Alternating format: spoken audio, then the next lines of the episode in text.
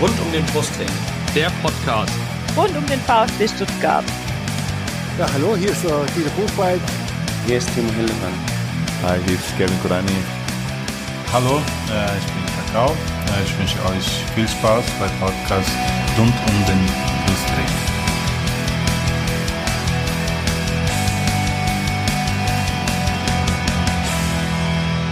Herzlich willkommen zum Podcast rund um den Brustring. Mein Name ist Lennart. Mein Name ist Tom. Und dies ist Folge 42 unseres Podcasts. Ja, und zu dieser Folge 42 haben wir auch einen Gast eingeladen. Das ist diesmal Annette. Hallo Annette. Ja, hi. Annette ist bei Twitter auch als Ed, und jetzt musst du mir helfen, Ed Carone bekannt. Soll es mhm. Carone oder Carone? Ich bin mir immer unsicher, weil ich habe den. Äh, so, so ist das bei Twitter, man liest es, aber man weiß nicht, wie man es aussprechen soll. Ja, das ist auch voll gemein, aber das heißt Corona. Das Problem ist, diese blöde Null muss ich nehmen, weil der Name weg ist. Okay, also Corona. Gut, wir werden, nicht mit genau. Annette, wir werden nicht mit Annette heute ansprechen, das macht es für uns alle einfacher, denke ich. Ich denke auch. Sehr schön. Dann äh, stelle ich kurz mal vor, wie wir das heute ähm, angehen wollen. Wir reden zuerst mit Annette über sie, über darüber, wie sie VfB-Fan geworden ist, äh, und was sie sonst noch so macht. Dann reden wir über das 3 zu 3 des VfB beim SC Freiburg, das 0 zu 0 gegen Fortuna Düsseldorf, also vom vergangenen Freitag. Dann reden wir über den Hashtag Corkout, nämlich die Trainerdiskussion, die momentan beim VfB mal wieder im Gange ist. Das wäre auch langweilig bei uns, wenn es keine Trainerdiskussion gäbe. Dann befassen wir uns noch, mit ein paar weiteren Themen rund um den Brustring und zum Abschluss wählen wir wieder den Spieler der Folge. Und äh, bevor wir uns mit dem VfB befassen, erstmal äh, zu dir, Annette. Erstmal schön, dass es geklappt hat, dass du so kurzfristig noch zugesagt hast, äh, bei uns hier im Podcast zu Gast zu sein. Erzähl doch mal, wie bist du VfB-Fan geworden? Uh, also bei mir gibt es da jetzt nicht irgendwie so ein direktes Datum oder Ereignis. Ich weiß nicht, ich komme ja weder aus Stuttgart noch habe ich da irgendwie einen Bezug dazu. Nur hier in der Gegend war es jetzt auch nicht so prall. Eigentlich bin ich zum Fußball so, das war bei mir EM 96 Europameisterschaft. Da hat mich dann Fußball interessiert und irgendwann dachte ich so, naja, Bundesliga könnte ich ja auch mal interessieren. Und dann habe ich halt so geguckt, für wen könnte man denn da sein? Und irgendwie ist mir da Stuttgart ins Auge gesprungen, weil das unsere Landeshauptstadt ist. Ich weiß, völlig absurd, aber so war's. Und ja, dann habe ich die halt immer so ein bisschen geguckt, einfach eigentlich nur, wie die gespielt haben, also so Ergebnisse angeguckt und habe ich dann ein bisschen gefreut oder geärgert. Und ja, es war eigentlich dann erst so ein bisschen die Zeit der jungen Wilden und dann halt klar die Meisterschaft 2007, ähm, wo es mich dann richtig gepackt hat. Und war einfach auch so, ich hatte dann Freunde, die sich auch für Fußball interessiert haben und dann hat sich das einfach alles so ein bisschen ergeben. Mhm. Ja, und seit 2007 bin ich da eigentlich auf jeden Fall fix dabei. Da habe ich dann auch meinen ersten Schal gekauft. Sehr schön. Wenn du sagst, bei dir zu Hause, oh, jetzt greift mich hier meine Katze wieder an. Ähm, also sie greift mich an, sie versucht neben mir auf dem Bürostuhl zu sitzen. Ähm, wenn du sagst zu Hause, Landeshauptstadt, das heißt, wo kommst du her ungefähr?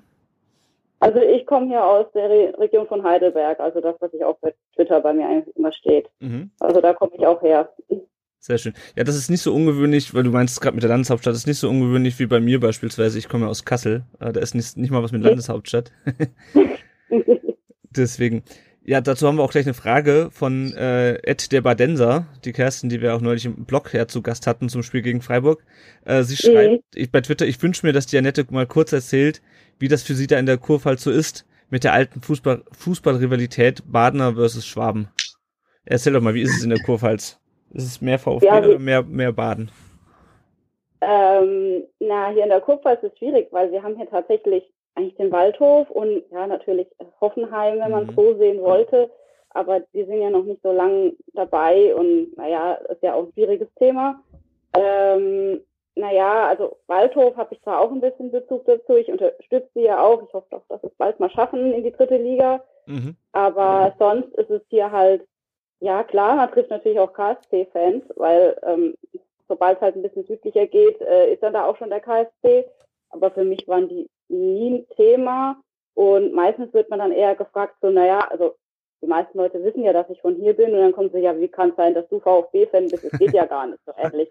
Und ich meine, mir war das damals gar nicht bewusst, so Baden, Schwaben, das hat mich nicht interessiert. Also das ist auch für mich heute so, also ich bin, ich, ich kann ja Badener nicht hassen oder sowas, ich bin es ja selbst und Mhm. aber halt also rein sportlicher, also aus rein sportlicher Sicht ist es einfach so, ja, da bin ich dann schon halt gegen den KSC und mein Chef ist zum Beispiel auch KSC-Fan ich liebe es, den einfach zu ärgern. Also, das ist immer gut, ja. das macht total Spaß und ja, also ja. für mich ist einfach total sportlich, ähm, dieses Baden, Schwaben, weil für mich hat das sonst kein Empfinden, weil ich bin kein Schwabe. Ja. Ja, wie gesagt, geht mir ähnlich. Ich bin also eher so reingeschmeckt in die, in die äh, Ri- Rivalität. Genau so geht's mir ähnlich. Anders als der Tom. Ah, der hasst Äh, mit. ei, ei, ei, äh, vo vo voll, voller Inbrunst. Ja, ja, wir sind ja vor allem äh, auch äh, auf dich gekommen als Gast, weil wir dich natürlich auch bei Twitter kennen. Als Ed Carone. Äh, was heißt denn der Twitter-Handle eigentlich? Hat das äh, bestimmte Bewandtnis? das ist eigentlich etwas ähm, vielleicht nerdig oder peinlich, keine Ahnung. Ähm, das ist ein Name aus den Power Rangers, Ah, weil ich war mal sehr glühender Power Rangers Fan, auch noch recht lange. Also die gibt's übrigens auch noch, falls es jemand interessiert. Äh, es gibt tatsächlich, glaube ich, immer noch neue Folgen von Power Rangers. mhm. Ähm, guck's jetzt nicht mehr, aber ja, es gibt's noch. Und es war mal von irgendeiner Staffel halt, eine hieß so und ich fand die irgendwie toll, weil die hatte irgendwie eine gute und eine böse Seite. Und ähm, das Tolle ist, dass der Name meistens eigentlich nirgendwo vergeben ist und man den Hm. super dann auch als äh, Nutzernamen nehmen kann. Aber wie man sieht auf Twitter, ist er tatsächlich vergeben. ja, Mist. Tja, Ja. Aber- ein, ein Kind der 90er demnach. Weil Power Rangers sind ja, glaube ich, dann, ich glaube, weiß nicht, ob er in den 2000er noch mit Power Rangern so dann groß geworden ist. Ich glaube, das war eher so 90er, ja, oder? also, das ist schon so ein 90er-Ding, ja. Ja, sehr schön. Aber ich bin später zugekommen. Gut, bei- zu Twitter haben wir noch ein paar Fragen. Äh, erstens hat der Ed ab ans Kreuz geschrieben, äh, also auf die Ankündigung hin, dass wir dich einladen. Mit Corona, euer Ernst? Seid ihr jetzt ein Mainz 05 Podcast? Aber wenn ihr schon dabei seid, könnt ihr sie fragen, wann sie sich endlich ein Trikot mit der Nummer 6 holt und ihr Profilbild austauscht. Ich habe vorhin nochmal geguckt. Auf deinem Profilbild ist Alexandro Maxim zu sehen, äh, allerdings in einem Mainz 05 Trikot. Was geht denn da? Ja, also die erste Frage ist ja an euch gerichtet. Also ich meine, ähm, 105, ähm, ob ihr jetzt ein Podcast dafür seid, weiß ich nicht. Die Farben könnt ihr ja lassen, aber ähm, andere wird schwierig. Ähm, nee, wann ich mir ein Trikot von Santi hole, darauf spielt er ja an, ähm, weiß ich nicht. Ich bin, ich bin geizig wie ein Schwabe. Ähm, mir sind die Trikots zu teuer. Ich warte mal wieder, bis die günstiger werden, dann wahrscheinlich. Ähm, aber ob ich dann beflock, weiß ich noch nicht. Aber Santi wäre definitiv eine Option. Also der ist schon ein klasse Spieler. Ähm, und mein Profilbild, nein, das ändere ich nicht, weil das macht gerade unglaublich viel Spaß, weil sich da so viele drüber aufregen. Ich, das, dann ist es etwas, dann denke ich mir so, ah, dann lasse ich es erst recht. ähm, nee, ich denke schon irgendwann, lasse ich es, ändere ich es wieder, aber aktuell ist es irgendwie so. Ich habe ja mal gesagt, irgendwo, wenn dir die Davi endlich ein Tor oder irgendwas, eine gute Torvorlage oder irgendwas macht, dann, dann nehme ich den Maxim raus, aber der ist ja jetzt auch noch verletzt, der Davi, also, hm. Mal schauen. Okay, das heißt, wir müssen alle die Davi die Daumen drücken. Ähm, weitere Frage auf, auf Twitter oder zu Twitter eigentlich nur so eingefallen ist, ähm, wodurch dich ja auch viele kennen bei Twitter ist, sind diese Schnecken-Comics. Äh, für diejenigen, die das nicht kennen, du machst, glaube ich, nach jedem Spiel, äh, wenn ich das so mitbekommen habe, oder alle paar Spieltage, äh, kreierst du einen Comic mit Schnecken, die auf eine Ziellinie zu rennen, die dann äh, das Saisonende ist oder der äh, sozusagen das äh, die der erste Platz in der Bundesliga. Meistens schweben die Bayern schwebt die Bayern-Schnecke auf einer Wolke äh, davon ähm, und äh, die Sch Schnecken haben alle Sprechblasen und äh, ja, ich finde es sehr amüsant. Ähm, du hast ja auch mal eine Schnecke zu einem unserer Spielberichte beigesteuert zum äh, ich glaube, was war was zum Mainz-Spiel? Nee, zum, zum Rostock-Spiel, wegen des Strands. Genau. Ja, Ähm. Mhm. Genau. Aber wie bist du auf die Schnecken gekommen? Naja, also das mit den Comics hatte ja so ein bisschen früher, es war in der zweiten Liga irgendwann. Da hatte ich ähm, so andere Comics gemacht, die war ja nicht mit Schnecken, es war ja Asterix und Obelix, aber Ach, das ist ein bisschen schwierig mit den Urheber, genau, aber diese Urheberrechte, das ist mir dann doch ein bisschen zu gefährlich geworden. Hm. Ähm, sind da ja auch ziemlich hinterher und da muss man wirklich aufpassen heutzutage. Ähm, deswegen habe ich nach was Unverfänglichem gesucht und erst wusste ich erst überhaupt nicht, wie ich das weitermachen soll. Und irgendwie war es dann aber so, dass wir, glaube ich, in der zweiten Liga so ein Schneckenrennen hatten zwischen äh, Hannover und Braunschweig und uns. Also so richtig wollte sich keiner absetzen. Also es ging aber dann noch ein bisschen hin und her.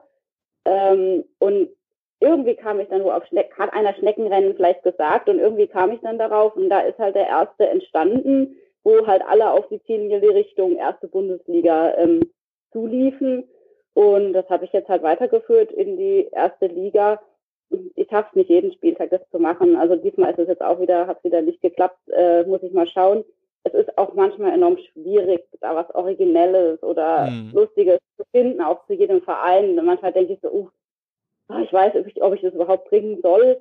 Aber naja, wie schon gesagt, zu dem einen oder anderen fällt einem immer mal wieder was ähm, ganz Nettes ein und dann denke ich, dann bringe ich es auch, auch wenn vielleicht die ein oder andere Schnecke dann etwas zu kurz kommt. Aber ich bin nicht bei jedem Verein bin ich bei jedem Verein so gut drin, dass ich da immer was super Originelles finden kann. Da tut mir dann auch manchmal leid, aber es geht halt nicht.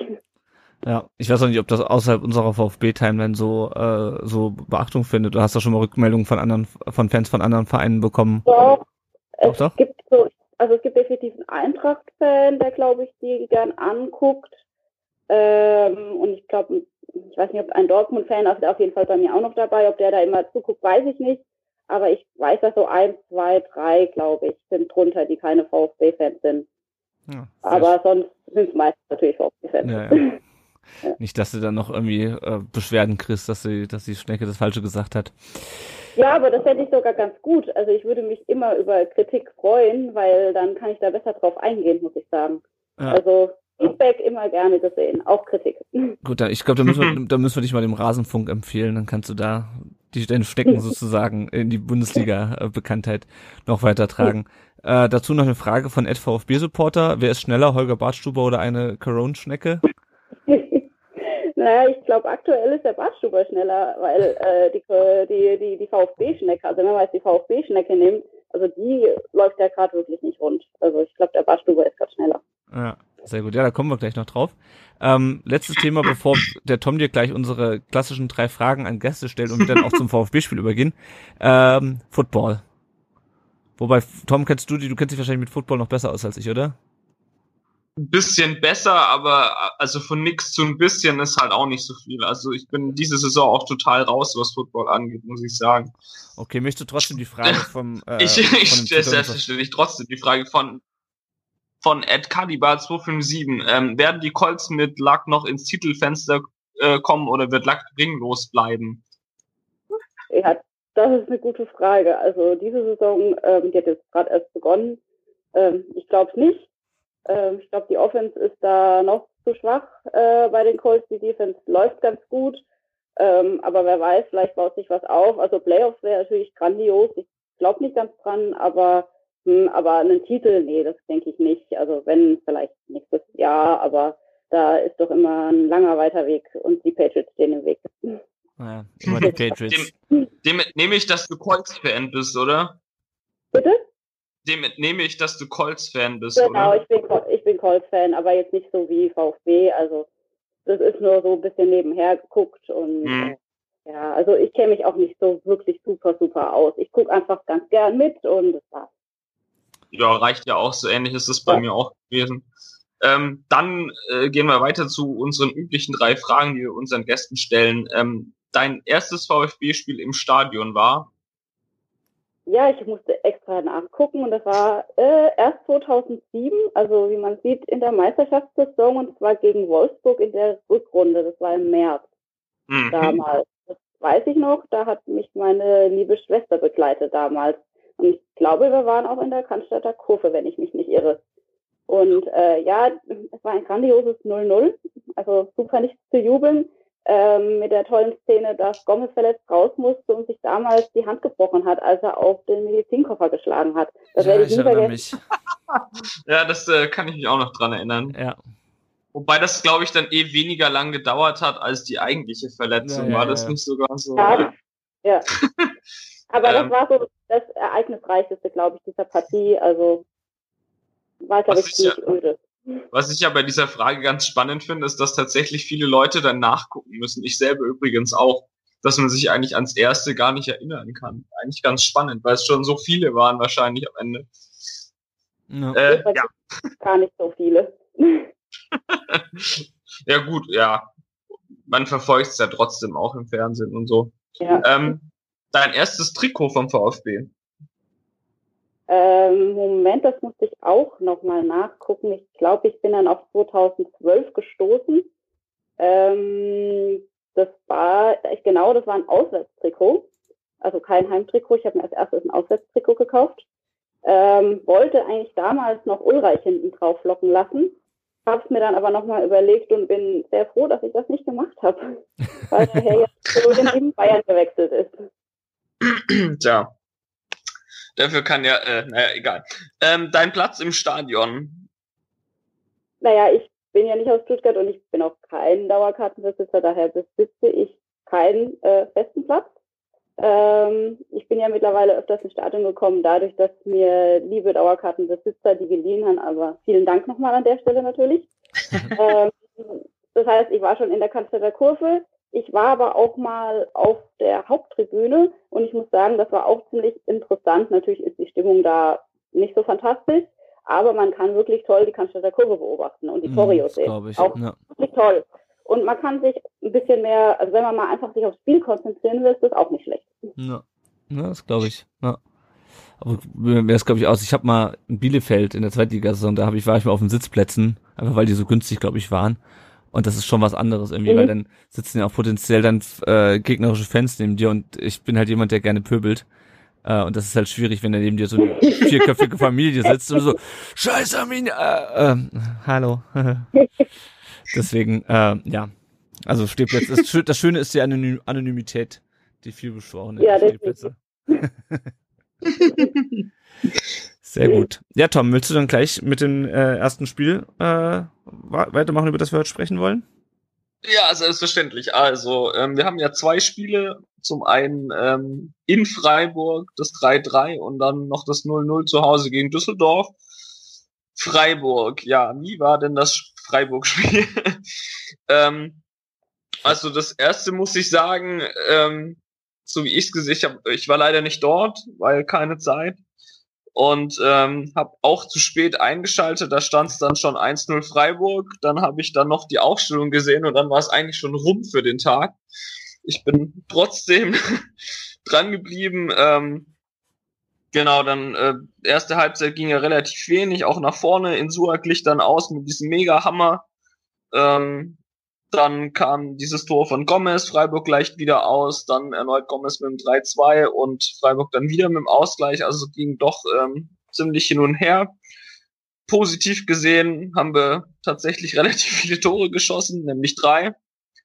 Und ähm, ja, auf der anderen Seite haben wir Freiburg dann aber doch nicht verteidigt bekommen und auch früh wieder in Rückstand geraten. Und auch so sah das hinten nicht äh, unbedingt, naja, gut aus in der Vert mhm. Vert äh, Verteidigung.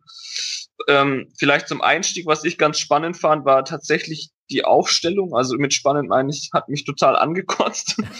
ähm, ich, ähm, ich, hab, ich weiß nicht genau, was sich Korkut gedacht hat, äh, Gentner und Castro auf die Außen zu stellen und weiß es ehrlich gesagt auch heute noch nicht. Und ich hatte, es gab irgendwie auch eine Aussage von ihm danach, dass er ähm, dass er ja irgendwie über die Flügel spielen wollte, wo ich mir dachte, so, und das mit Castro und Gentner, also ich meine, eine ne dynamische Flügelzange sieht anders aus, sagen wir mal so. Ähm, habt ihr irgendeine Idee, was sich Korkut dabei taktisch oder sonst irgendwie gedacht hat? Nee. Ha habt ihr da einen Masterplan dahinter gesehen oder, oder bin, bin, bin ich alleine mit der, mit der Verwunderung oder? Soll ich kurz noch was sagen dazu? Sehr gerne. Äh, nicht die leiseste Ahnung. Äh, ich war auch unterwegs, habe die Aufstellung gesehen, habe genau das gleiche gedacht und dachte so, was? Wir spielen doch gegen Freiburg und nicht gegen Bayern. Was ist das? Und ähm, wie schon gesagt, das war ja ziemlich defensiv, würde ich sagen. Und ich habe halt nicht verstanden, warum wir gegen Freiburg halt irgendwie plötzlich auch der Underdog sein wollen. Keine Ahnung. Also ich verstehe die Aufstellung auch nicht. Ja.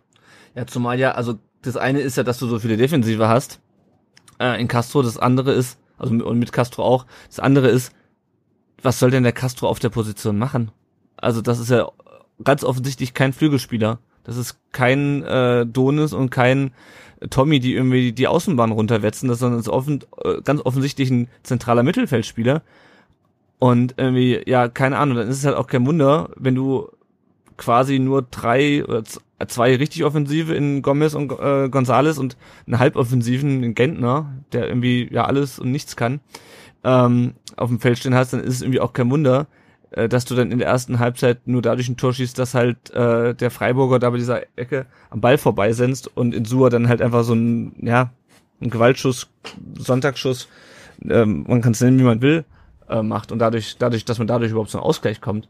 Ähm, ja, also das ist auch was, was ich, was ich überhaupt nicht verstanden habe. Und wie du gerade schon gesagt hast, wir spielen ja nicht gegen Bayern, wir spielen gegen Freiburg und äh, da erwarte ich eigentlich gerade nach, das war ja dann auch nach der Länderspielpause, nach diesem Spiel in München, wo man äh, zwar nur 0 zu 3 verloren, oder gegen München, wo man ja zwar nur 0 zu 3 verloren hat, aber das Spiel doch ziemlich hergeschenkt hat. Das hatte ich ja mit der, mit der Jenny in der letzten Folge besprochen.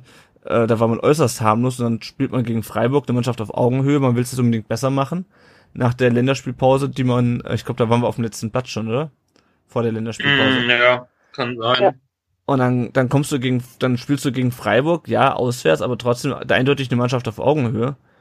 Und spielst so defensiv. Und wenn man sich dann die zweite Halbzeit anschaut, wie wir dann zu den Toren auch gekommen sind, ja, das waren so Tore, die haben mich an die Zeiten mit Insua und Terrott in der, in der zweiten Bundesliga erinnert. Das waren nämlich diese Halbfeldflanken, die dann irgendwo am, mhm. am Fünfer runterfallen und dann hast mhm. du halt äh, Gomez äh, einmal abgelegt von Gonzales und einmal direkt, der die reinmacht, aber ich sag mal, jede vernünftige Verteidigung kriegt die halt geklärt wenn die so frontal ja, auf den Verteidiger zukommen, oder? Wobei, das finde ich noch legitim, muss ich sagen. Also ich meine, wenn, wenn du jemanden wie Gomez hast, dann kannst du sowas schon bringen. Äh, ist irgendwie nicht schön anzuschauen, aber hey, solange es funktioniert, alles gut.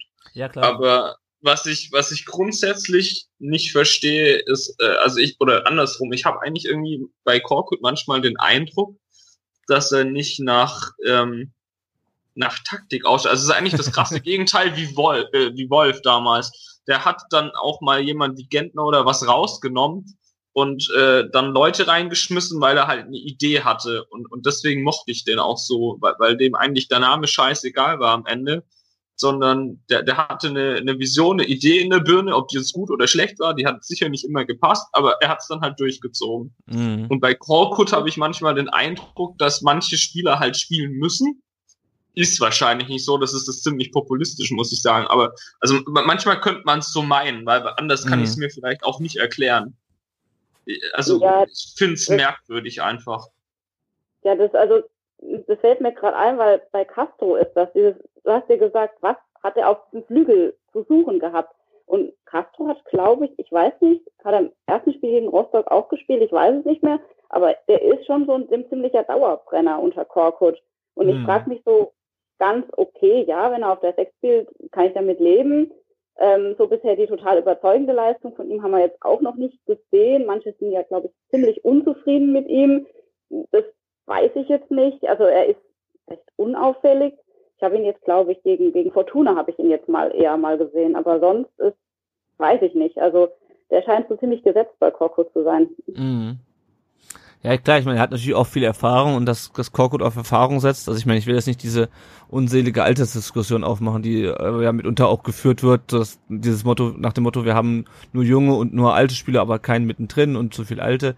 Ähm, mir ist ja eigentlich egal, wie alt die sind, äh, wenn die die Leistung bringen. Ähm, klar muss natürlich auch gucken, dass die Jungen auch mal Spielzeit bekommen. Ähm, aber ich denke, das ist einfach für den so ein bisschen äh, der, der, der safe Spieler, der halt dann irgendwie auf jeden Fall Ruhe ins Spiel reinbringt, aber äh, halt nicht, wenn du ihn falsch einsetzt. Ähm, ich verstehe auch nicht, warum er dann beispielsweise Aogo, der ist auf der 6 nicht schlecht ist, aber auch keine Bäume ausreißt, warum der dann neben Askasibada auf der, auf der 6 spielt.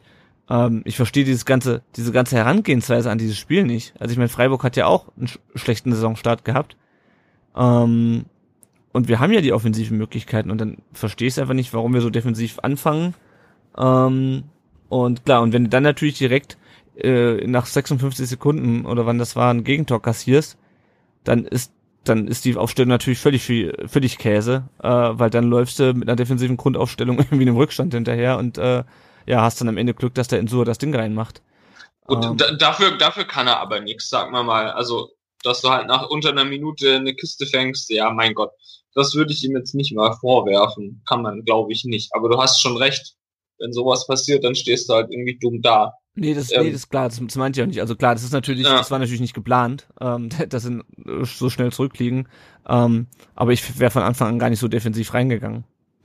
Ne, ja, halt spannend, ja, ich auch nicht. Also spannend fand ich ja dann auch, dass er irgendwie meinte, ja, defensiv offen, also Wortlaut weiß ich nicht mehr, aber so im Sinne von, was wollt ihr eigentlich? Wir haben drei Tore geschossen. Und dann denke ich mir so, ja gut, aber wie? Mhm. Und die erste Halbzeit war halt schon ziemlich verschenkt muss ich sagen. Also das war einfach nix. Und dann muss er sich eigentlich selber korrigieren, ja, wahrscheinlich auch durch das frühe Gegentor sich ein, dass man dann nicht sofort wechselt, weiß ich nicht, sehe ich vielleicht so halb ein. Auch vorstellen können, dass er einfach dann mal nach 20 Minuten wechselt oder so, weil er sieht, alright, geht halt so nicht. Ähm, ja, weiß auch nicht.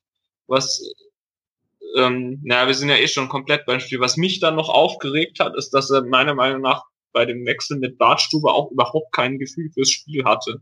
Ja. Also die, äh, Bartstuber kam ja in der, Moment, mal kurz nachgucken, äh, in der 77. Ja. Und das, ich kann es nachvollziehen, dass man defensiv einwechselt, weil man dann natürlich die Führung halten will und so, alles, alles legitim. Aber ich fand uns in der Phase eigentlich echt relativ gut. Also ich, ich fand, da waren wir eher drauf und dran, noch eine Kiste zu machen. Mhm. Und ist vielleicht ein bisschen übertrieben, also da hatte ich irgendwie so das Gefühl, ja, sieht eigentlich gar nicht schlecht aus. Und dann wird Bartstuber eingewechselt und im Endeffekt, also ich weiß nicht mehr, ob Bartstuber komplett den Fehler macht, aber eigentlich fängst du dir ein paar Minuten später dann äh, den Ausgleich ähm, oder ja, quasi das 3-3 dann vier Minuten mhm. später und das sah halt auch nicht so furchtbar gut aus. Äh, nix, Bartstube haten ist ja auch angesagt, momentan will ich gar nicht. Aber dann halt in der 77. eigentlich dann schon jemand wie Bartstube reinwerfen und der Mannschaft zu sagen, okay, hey, äh, wir versuchen das ist irgendwie über die Zeit zu retten. Ich weiß halt nicht. Ich bin überzeugt davon, hätte den nicht gebracht und noch zehn Minuten gewartet, hätten wir das Ding gewonnen hätten wir da so weitergespielt. Ich meine, ja, hätte, wäre, wenn, aber ich, ich fand auch die, ja, das Signal einfach schon wieder falsch. Mhm. Seht ihr das denn? Ist das legitim oder? Ja, ich habe da hin und her überlegt. Ich habe mich erst genauso geärgert wie du. Und als Badstuber kam, habe ich dann gedacht, das ist genau der Wechsel, den ich auch eigentlich von Korkut erwartet habe. Mhm. Das ist ein typischer Korkut. Exakt. Andererseits, andererseits habe ich dann gedacht, naja, es gab da mal so einen Zorniger, der damals bei einer, ich glaube, wir haben da in Leverkusen oder also auf jeden Fall was gegen Leverkusen geführt, glaube ich ja, auch. 300, glaube ich. Der, der liebe Herr Zorniger hat dann Juhu weiter offensiv gespielt, war ja sein Ding. Und wir sind da ziemlich reingerannt, wo wir dann alle damals gesagt haben, ja, warum hat er denn nicht defensiv gewechselt? Ja, warum hat er denn nicht abgesichert? Im Endeffekt kann ich ihm jetzt an dem Korko da eigentlich keinen Vorwurf machen, aber ähm, natürlich ist es dann dumm, wenn man den Badstuber eingewechselt hat, den Ausgleich passiert, dann den Donis doch wieder einwechselt, um auf Sieg zu spielen. Ja. Obwohl ich noch sagen muss, Respekt, er hat immerhin den Donis noch eingewechselt, um auf den Sieg zu spielen. Ich meine, er hätte auch das Unentschieden veredeln können. ja, ich muss nur gerade über das Veredeln so lachen. Entschuldigung, da musste sein. Ja, ja. Ähm, ja, ich fand das ganz interessant, äh, was du gerade gesagt hast. Du hast das von, äh, von Korkut erwartet, weil das ist nämlich genau das, was wir letzte Rückrunde halt die ganze Zeit gemacht haben. Wir sind in Führung gegangen äh, und haben dann äh, Bartstuber eingewechselt. Noch sozusagen, wenn er nicht eh schon gespielt hat. Ähm, oder auf jeden Fall haben wir die Abwehr dann verstärkt. Meistens haben wir dann von einer Vierer auf eine Fünferkette umgestellt. Ich glaube, Kaminski hat er immer rein, oder? Genau. Ja. ja, genau. Und ähm, das Problem ist aber, im Gegensatz zur letzten Hinrunde, haben wir momentan äh, keine so sattelfeste Abwehr. Also das 1-0 äh, war ja schon, gut, da war ja die halbe Abwehr überrumpelt und Zieler sah nicht gut aus. Ähm, und beim 3-3, äh, da war es vor allem, glaube ich, Pavard, der dann erst nicht angegriffen hat und dann den Ball noch so abgefälscht hat. Und der Ball geht aber halt dann auch wieder ins, ins, ins Torwart-Eck. Ähm, beim Freistoß, muss ich ganz ehrlich sagen, fand ich es nicht so die Schuld bei Zieler unbedingt. Der ging schon relativ präzise an den Pfosten ran. Aber ähm, ja, das Problem ist halt, wenn du halt weißt, dass du hinten nicht so sicher stehst, weil du schon das ganze Spiel über irgendwie siehst, ist es vielleicht doch sinnvoller, aufs, aufs 4 zu 2 zu gehen.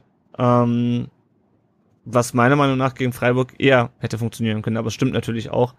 Ähm, äh, Zorniger ist dann natürlich auch das große Negativbeispiel mit seinem diesem Frankfurt-Spiel und diesem Leverkusen-Spiel, wo wir 3-0 geführt haben und am Ende noch, haben unentschieden gespielt oder verloren? Ich weiß es schon gar nicht mehr.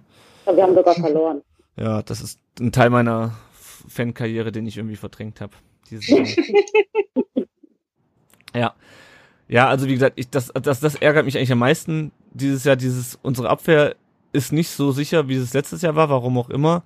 Ähm, aber Koko tut immer noch so irgendwie so, als wär's so. Äh, und das reitet uns irgendwie immer rein, dass wir dann trotzdem die Gegentore kassieren. Äh, und das ist halt gegen Freiburg auch gewesen. Also von den G Gegentoren war eins überflüssiger als das andere. Also ich meine, überflüssig sind sie immer, aber halt auch einfach, ja, die musst du so nicht kassieren. Ich meine, der Freistoß zum, äh, zum äh, 2-2 war das schon. Ähm, der war ja auch schon dämlich. Wo dann äh, Beck meint, er sei gefault worden und äh, schmeißt sich als erstes mit den Händen auf den Ball. Tja. Das ist halt ein Freistoß. Obwohl ich das fast noch diesen, das Freistoßtor noch so am meisten akzeptieren kann, weil du denkst, okay, so ein Freistoßtor geht halt mal rein. Ähm, aber unsere Abwehr, ja, die ist nicht so sattelfest wie letztes, also wie jetzt in der Rückrunde vor allem. Aber wenn wir überlegen, eigentlich ist die trotzdem immer noch ganz anständig, wenn ich mir überlege, wo wir herkommen. Ja, gut. Wenn ihr wisst, was ich meine. Also wir ja. hatten es schon mal insgesamt, war das alles schon mal viel schlechter und mieser. Aber natürlich, ja, wir können nicht mehr so ganz auf dieses hundertprozentige vertrauen. Mhm. Mhm. Ja. Ja, ähm, was gibt's zu dem Spiel noch zu sagen? Ähm, so generell, was mich halt wirklich genervt hat, ist diese erste Halbzeit. Ähm, nach einer wirklich bescheidenen, äh, nach einem bescheidenen Saisonanfang mit den drei äh, Niederlagen ähm, und dem keinen Tor, ähm, fand ich irgendwie sowohl, was die, wie gesagt, hatte ich ja schon gesagt, die Aufstellung, aber auch, wie die Mannschaft in der ersten Halbzeit gespielt hat, da denke ich mir irgendwie, das sieht nicht aus wie jemand, der irgendwie versucht, ähm, einen schlechten Saisonstart wieder auszubügeln, oder wie habt ihr das gesehen? Nee, also es sah für mich genauso aus. Also die erste Halbzeit haben wir ja nicht stattgefunden, bis auf am Ende das Imsua-Tor. Also das war, das war echt grauenhaft. Also ich habe die Aufstellung gesehen und dann die erste Halbzeit und es hat einfach zusammengepasst. Also mhm. es kam ja. nichts nach vorne. Es ist nichts passiert. Also was auf dem Papier stand, war auf dem Platz. Ja. Ja, sehe ich genauso. Mhm, ja. Ähm, ich weiß nicht, wollen wir noch groß über, über Zieler sprechen? Also wie gesagt, beim ersten und beim dritten Tor sah er auf jeden Fall schlecht aus. Äh, beim zweiten fand ich es jetzt nicht so schlimm. Ähm, also sagen wir mal, Zieler in Bestform, wir hätten das Spiel gewonnen, jede Wette. Ja. Also es soll nicht ja. heißen, dass er schuld ist oder sonst irgendwas. War halt nicht so sein Tag. Dafür war er gegen Düsseldorf sau stark, wo wir gleich dazu kommen. Ja, Mai, so ist das halt. Ja, also ich mache mir da auch bei Zieler ehrlich gesagt genau. wenig Gedanken. Ne? Ich genauso. Ja, also der hat ab und zu mal so, so, so Tage, das war ja letzte Saison so, das äh, Hamburg-Spiel war das, glaube ich. Äh, nee, oder das Mainz-Spiel, wo, wo der ihm auch da durchgeflattert ist. Nicht, das, ach genau, das, der Freistoß gegen, gegen Hamburg äh, in der Hinrunde oder so, oder dieses Vorbereitungsspiel damals gegen, äh, gegen Dresden war es, glaube ich. Jo, passiert halt aber ganz, und das kommen wir auch gleich so, wenn wir über das Düsseldorf-Spiel reden. Ähm, alles in einem brauchen wir uns da keine Gedanken zu machen. Ähm, ich fand es stark von Insur, äh, eine Vorlage, ein Tor äh, wie gesagt, ja. ich halte jetzt die Freiburger Abwehr halt nicht, auch nicht für so gut. Ähm, weil klar, ich meine, ich freue mich auch, dass die Tore so gefallen sind, wie sie gefallen sind. Ich habe mir nur gedacht, ähm, gegen andere Mannschaften schießt du halt so Tore nicht, äh, weil die das Ding halt einfach rausköpfen. Ja, Gomez halt mit Doppelpack, auch schön, dass er, also dass wir überhaupt Tore geschossen hatten. Ich hatte ja schon Angst, dass das sich jetzt wieder in so eine richtige Torkrise auch noch weiter auswächst. Ähm, ja, fällt euch zu dem Spiel noch was ein? Was wir noch besprechen sollten über das große Ganze und äh, die Gesamtsituation, mit der wir unzufrieden sind, kommen wir sicherlich gleich noch zu sprechen. Nö, also das mit Gomez ja. hast du ja gesagt gehabt, ähm, dass der endlich wieder getroffen hat, weil ich habe auch öfter schon gesagt, oh, jetzt wechseln den doch mal aus. Da kommt nichts von Gomez und naja, immerhin hat er da jetzt mal das Gegenteil bewiesen und hat genau das gemacht, was er halt kann, nämlich Tore. Ja. So, was mir noch gerade eingefallen ist zum Thema auch Offensive und Abwehr. Ähm, es hat der Beck auf rechts gespielt äh, und nicht Maffeo. Ähm, wie wir alle wissen, ist ja Andreas Beck vor allem defensiv eher der Stärkere. Äh, das ist auch so was, was ich nicht verstanden habe, weil ich glaube, dass Maffeo, der auch noch nicht so richtig in Form ist und noch nicht so richtig da ist, äh, dass Maffeo aber trotzdem irgendwie ähm, doch nochmal die ähm, da noch ein bisschen mehr Unruhe hätte reinbringen können bei den Freiburgern hinten, so wie Ensur auf der anderen Seite, weil Beck ist halt, bringt halt nach vorne nicht, nicht so wahnsinnig viel. Oder wie seht ihr das? Ja, also, mach ruhig. Nee, sag du ruhig, sag du ruhig.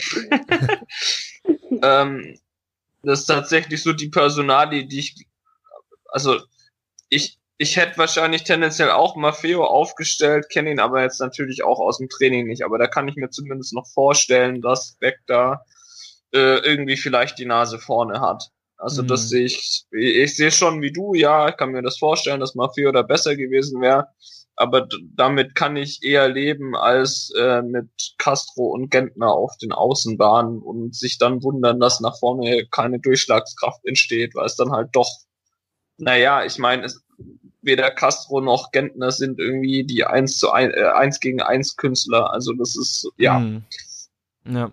Ja. das verstehe ich schon eher als das andere, ja. ja. Gut, Ja, aber aber- Entschuldigung, ne?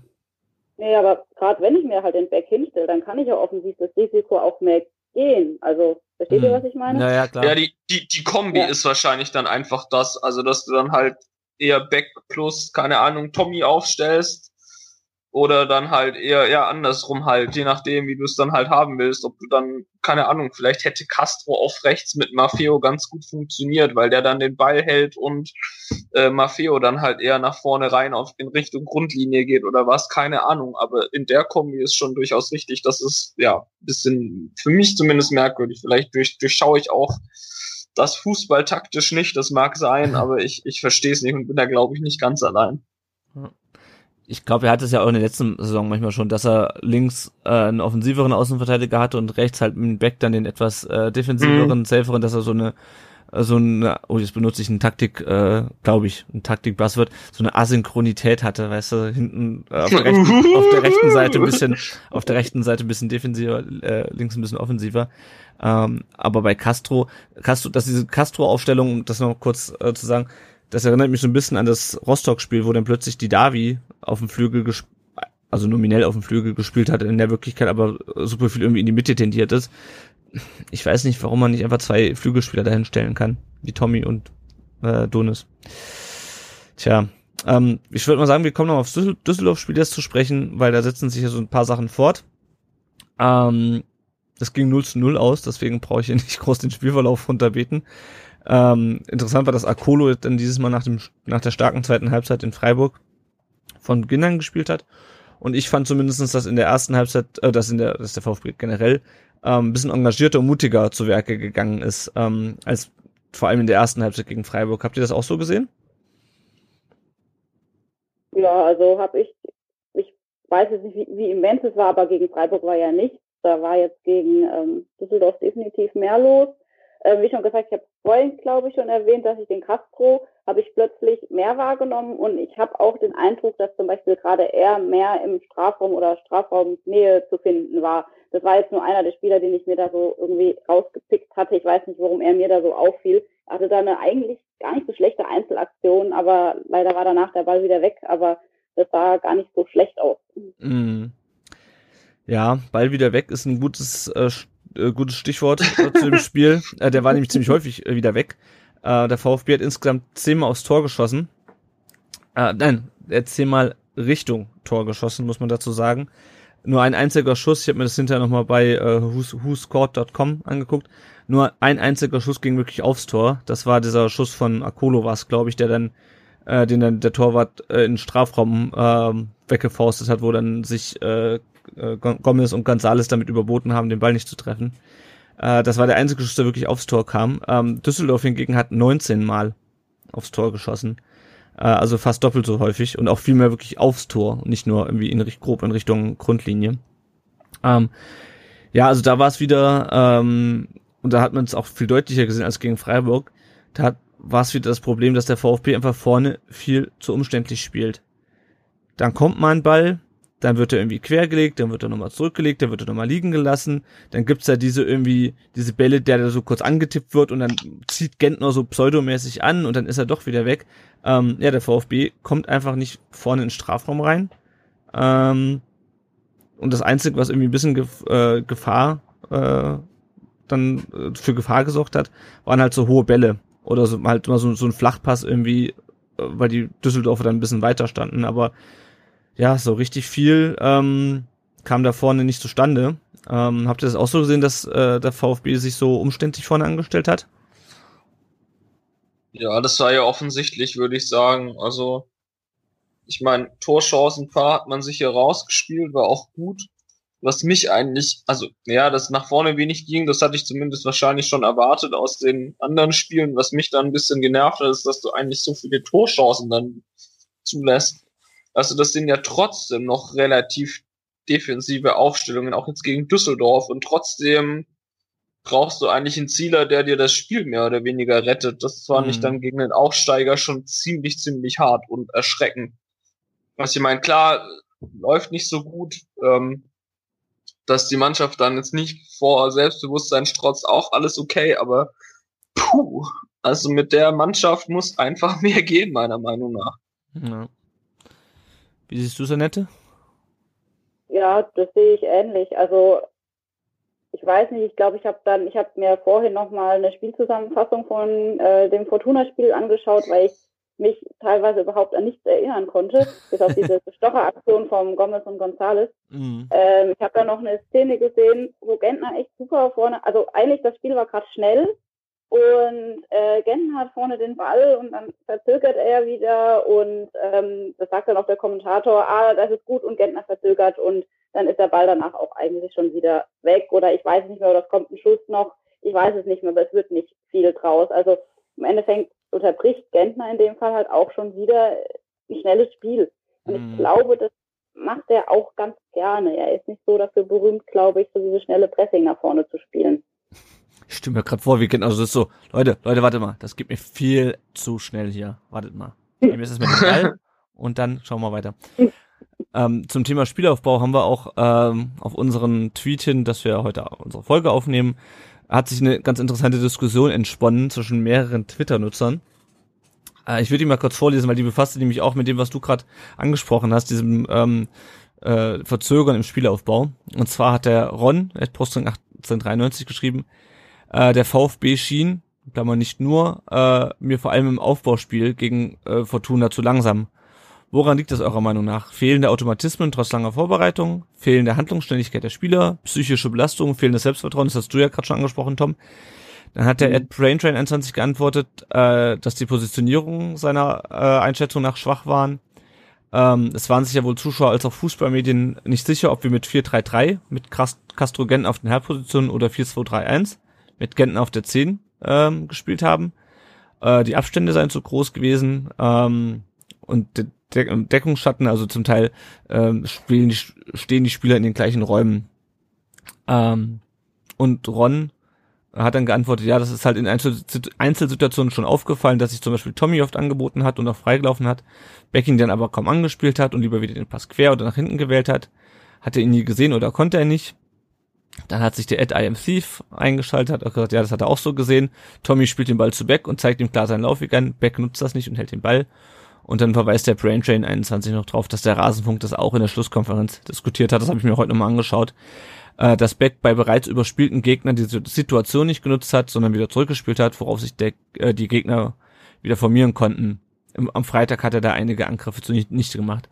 Ich möchte das gleich mal so auf Beck ähm, mich da auf Beck einschießen. Ähm, ich habe das auch, ich habe halt, ich war halt im Stadion und äh, sag mal aus der Cannstatter Kurve, wenn das Spielfeld quasi vor einem liegt, ist das nicht immer so ganz so einfach zu sehen, weil man ja quasi auf Augenhöhe ist, als wenn man es irgendwie im Fernsehen sieht. Ähm, aber ich hatte generell halt das Gefühl, dass halt ganz häufig die ähm, ja einfach die falschen Entscheidungen getroffen wurden. Das hatte glaube ich auch der ähm, der Ed Knallgöver im, im ähm, Rasenpunkt jetzt gesagt ähm, ja, dass die einfach ganz häufig sich für die äh, für die falsche Variante entschieden haben, die zu spielen ähm, und dann eher nochmal einen Rückpass gemacht haben, als einfach mal versuchen, auf die Grundlinie durchzugehen. Das einzige Mal, wo jemand auf die Grundlinie durchgegangen ist von uns, das war, als Insua sich da kurz zu Ende durchsetzt und dann die Flanke äh, in Stuttgarter Nachthimmel äh, gesammelt hat.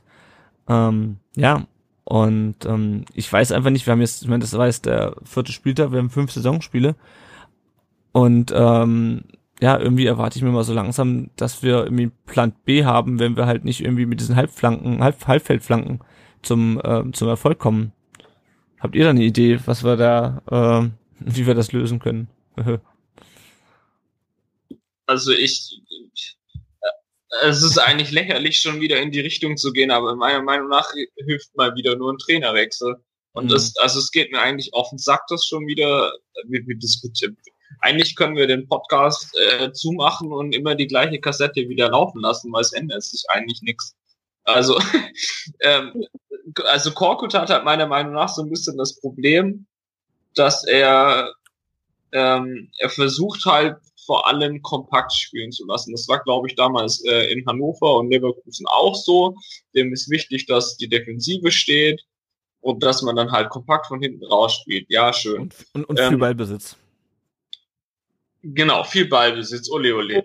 Was ich dann halt, was ich einfach nicht sehe, ist, dass sich was entwickelt hat. Der Typ, das muss man sich mal auf der Zunge zergehen lassen. Ich glaube, die letzten fünf Jahre vielleicht sogar mehr. Ist das der Trainer, der, also so früh in der Saison hatte der noch, noch kein Trainer vor ihm ähm, so einen äh, äh, komplett zusammengestellten Kader eigentlich. Und dass er sich dann auch jetzt wieder in PKs hinstellt, ja, äh, der Kader muss sich noch finden. Na, nach vier Spieltagen, das finde ich echt ein bisschen billig. Also was habt ihr denn bitte den ganzen Sommer über gemacht? Mhm. Und ich glaube auch, dass das so ein bisschen schon daher kommt, dass dann ich weiß es nicht. Also da ist so wenig Dynamik im Spiel, das tut schon weh beim Zugucken. Das ist einfach zu langsam. Und klar, das, sind, das machen schon die Spieler auf dem Platz am Ende, aber irgendwie, ja, wer hat denn Schuld dran? Keine Ahnung. Ich weiß auch nicht, ob es eine Schuldfrage ist. Vielleicht passt es jetzt auch einfach nicht mehr. Ich keine Ahnung. Hm.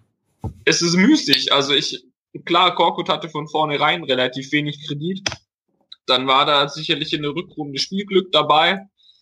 Ähm, und es sah ja auch ganz gut aus. Ein Glück sind wir nicht nach Europa gekommen, aber mhm. das ist mhm. mir jetzt einfach, das ist schon zu wenig. Und ich glaube auch, dass das unsere Verantwortlichen so sehen. Und ich, ich, wenn, wenn in den nächsten zwei Spielen keine Punkte herkommt, ist der weg. Da kann er machen, was er will. Mhm. Und ja. dann fängst du wieder von vorne an. Das ist halt, das ist echt traurig. Ja, also ist gerade diese Geschwindigkeit nach vorne, das haben wir ja schon mehrfach angesprochen. Das nervt mich einfach, die haben den Ball und du stehst in der Kurve und denkst, mach doch, spiel doch, da ist doch, da, da ist frei, spiel darüber und es passiert einfach nichts. Also, dann kommt vielleicht mal ein langer Ball nach vorne, dann ist da aber wieder alleine, der da vorne steht, oder es wird nochmal quer gespielt, zurückgespielt. Ähm, ja, bevor wir gleich in die große Trainerdiskussion einsteigen, ähm, wollte ich nochmal was zum Thema Abwehrverhalten sagen. Äh, Fortuna hatte insgesamt neun Ecken äh, gehabt. Äh, und ich hatte bei jeder Ecke das Gefühl, dass äh, nur die äh, Düsseldorfer Stürmer an den Ball gekommen sind. Das war wahrscheinlich äh, am Ende nicht ganz so, weil die vor allem in der zweiten Halbzeit auf die Untertürkheimer Kurve gespielt haben. Ähm, aber ich, bei jeder Ecke musstest du Angst haben, dass da doch mal eine durchflutscht. Und am Ende ist es halt wirklich so, dass äh, ohne Zieler wir das Spiel wahrscheinlich verloren hätten. Äh, und das finde ich halt gegen Aufsteiger ist das mir zu wenig. Und ja, ich weiß, Aufsteiger werden im ersten Jahr äh, eh immer unter eher unterschätzt und haben es dann manchmal einfacher, eben weil sie unterschätzt werden, aber jo, also das ist halt auch in Anführungsstrichen bei allem Respekt nur ein Aufsteiger und da erwarte ich schon irgendwie so ein bisschen mehr und ich habe heute nochmal im äh, in Podcast reingehört, in den Podcast, ähm, und die haben halt gesagt, naja, in keinem dieser Spiele bisher hat der VfB halt mal so wirklich den Gegner dominiert über einen längeren Zeitraum. Da waren vielleicht irgendwie mal zwei, drei Chancen in Folge, aber dass man wirklich mal so einen Gegner unter Kontrolle hat, das war in den ersten fünf Saisonspielen jetzt nicht der Fall. Gegen Bayern ist das vielleicht noch erklärlich, aber in den anderen Spielen äh, ist es eigentlich eher erschreckend. Ja. ja. Das ist halt auch das Problem, wenn unsere Abwehr dauerhaft beschäftigt wird und was weiß ich, wie viele Ecken wir da jetzt gegen uns hatten. Ähm, irgendwann kommt da halt auch mal ein Fehler und dann kommt der Düsseldorfer zum Ball und dann ist halt nur noch der Zieler dazwischen. Also so sehe ich das. Man sagt ja auch immer, klar, wenn man eben eine Offensive, also wenn man die andere Mannschaft offensiv unter Druck setzt, dann hat auch die Defensive im Endeffekt nicht mehr ganz so viel zu tun. Lässt sich natürlich immer so leicht daher sagen, aber Fakt ist es schon ein bisschen. Ja. Was halt, was mir auch noch so auffällt, ist, ähm, wen willst du denn eigentlich auf Außen bringen? Also, das ist auch so eine Kiste. Eigentlich ist der Kader auch sehr zentrumslastig, auch so eine Kiste, also man kann dann wieder anfangen, so ja, warum hat man die Davi geholt? Das sind alles so, so Sachen, ja klar, ich mag die Davi an sich, ähm, aber warum? Also wenn, wenn Korkut spielt eh mit zwei Stürmern gefühlt mhm. gerade, mit, mit äh, Gomez und González, das passt doch irgendwie nicht zusammen. Eigentlich hätte ich mir äh, für die Davi zum Beispiel äh, so ein Kaliber Manet gewünscht. Also ja. muss ja nicht Manet sein, scheißegal, aber halt nochmal ein Außenspieler, dass du dann irgendwie wenigstens die Außen doppelt besetzt hast und da halt irgendwie dann was machen kann. Also ich, ich, ich verstehe es momentan einfach wieder mal nicht so ganz, wie, wie die Kiste gelaufen ist und habe eigentlich auch schon das Gefühl, dass Korkut mehr oder weniger schon raus ist. Mhm. Also die, die Diskussion ist einfach schon wieder viel zu weit im Gange, komplett wieder Vertrauen weg. Äh, es ist komplett scheiße gelaufen, eigentlich jetzt wieder die vier Spiele. Ist jetzt sehr fatalistisch formuliert, ist mir klar. Ich meine, es ist sicher nicht alles schlecht, aber ich weiß auch nicht. Also schwieriges Umfeld lasse ich nicht gelten, weil das ist einfach nicht so. Mhm. Und es funktioniert bei anderen ja auch. Also ich, keine Ahnung, guck dir doch mal Freiburg und Co. an. Also das sind ja alles keine Übergegner, aber äh, selbst bei denen geht ja dann auch was in den Folgespielen. So Stichwort Wolfsburg und so. Mhm. Ja, also ich, ich verstehe es halt nicht, warum es bei uns jetzt wieder so beschissen aussieht.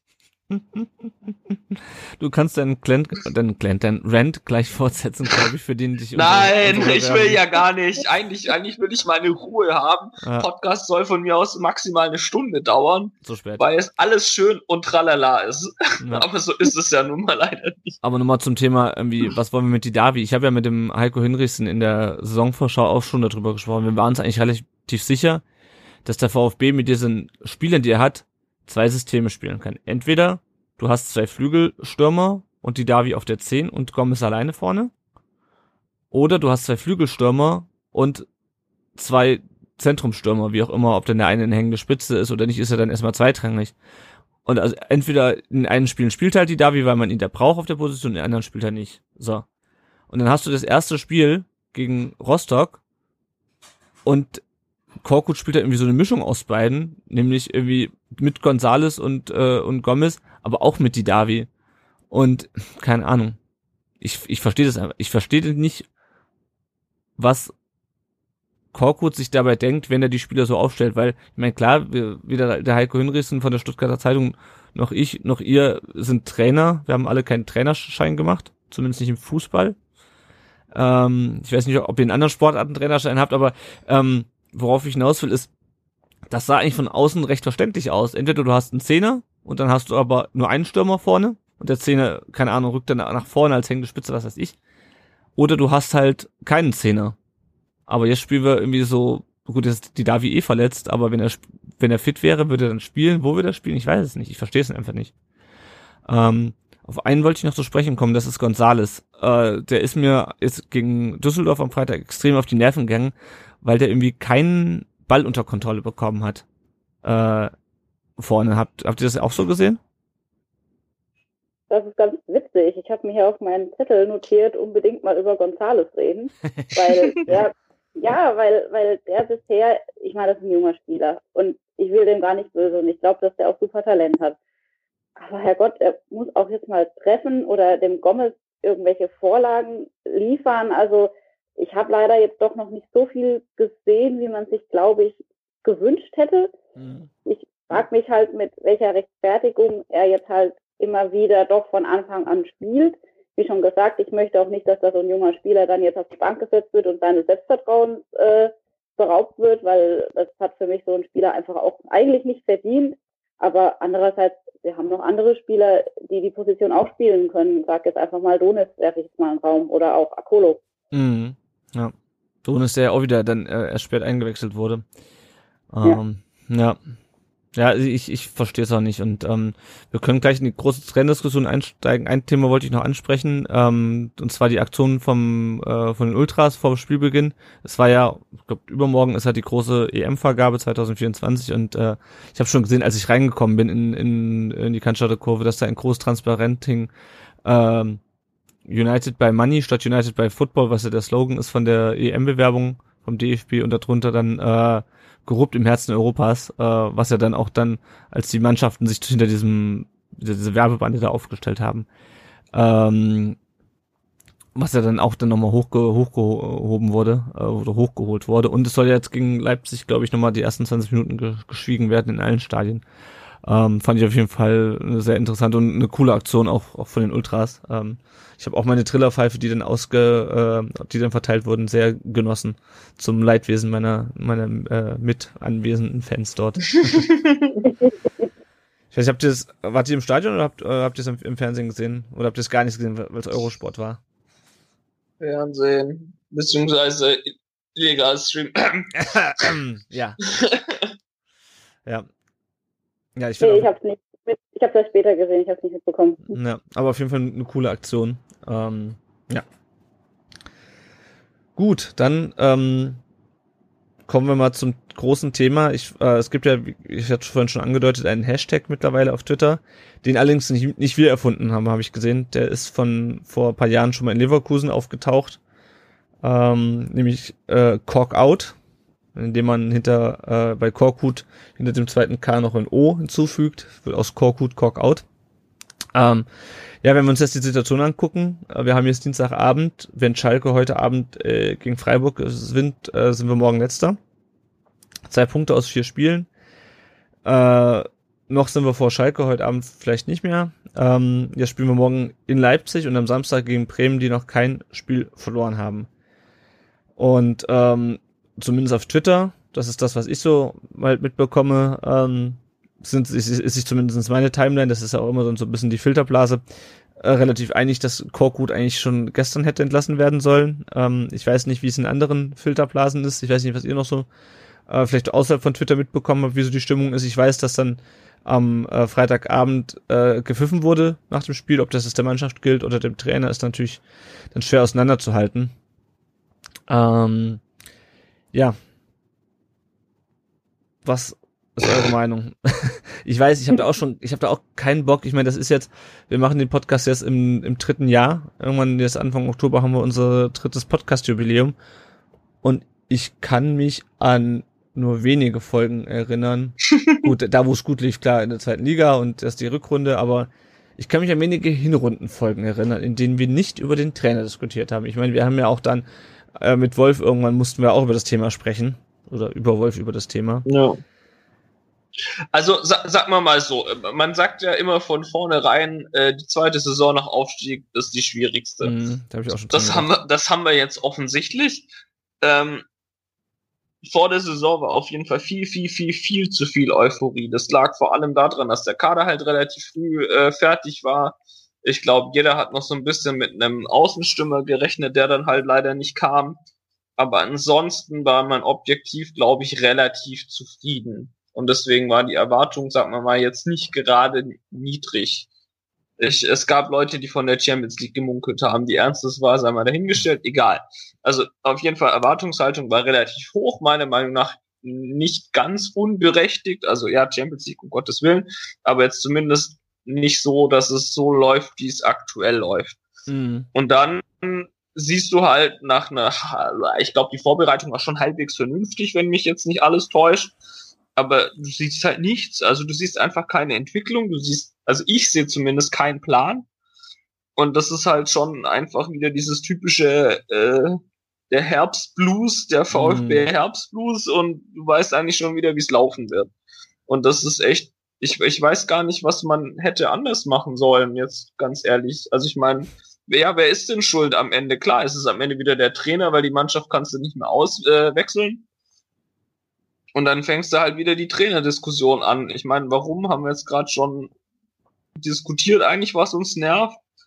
Und ja, es ist halt schon merkwürdig. Es geht einfach relativ wenig nach vorne der Schwabe an sich will schon erfolgreichen und äh, offensive Fußball sehen und den kriegst du mit Korkut halt nicht, weil eigentlich war es von vornherein klar, was er so liefern wird. Deswegen gab es dann damals auch Kritik und das ist jetzt dann halt wieder da, nur halt ein halbes Jahr verschoben, weil er in der Rückrunde geliefert hat. Ob das jetzt Glück war oder was weiß denn ich was, dass es nicht so weiterlaufen wird, war auch vielen klar. Mhm.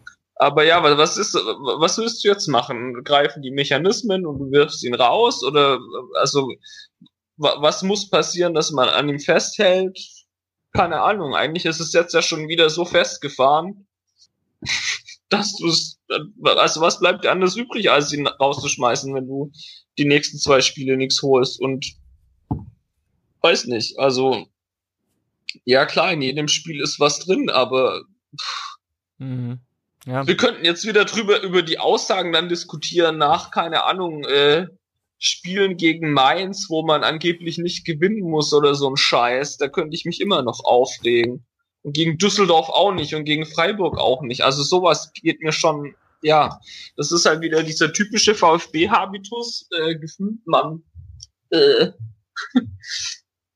läuft ja alles, man hat einen Vertrag unterschrieben, alles ist tutti, alles ist tralala und ich habe irgendwie immer noch nicht so das Gefühl, dass da jeder so richtig Spam dabei ist.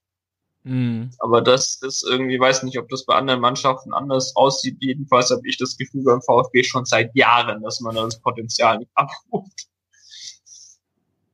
Naja, Ja, das, das auf jeden Fall. Ich meine, da sind wir mit dem HSV da ja ziemlich gut zusammen immer gewesen. Ich meine, überlegt mal, was die in ihren Kader reingefeuert haben und, und was dabei rauskam. Also äh, natürlich sind wir nicht alleine mit dem Problem, aber mich nervt auch total, dass wir jetzt über Korko diskutieren müssen. Ähm, ich habe, ich muss zugeben, nach der Rückrunde klar, ich meine 4-1 gegen Bayern, es war genial, es war schön. Ähm, aber dass das natürlich jetzt nur eine Momentaufnahme war, war klar.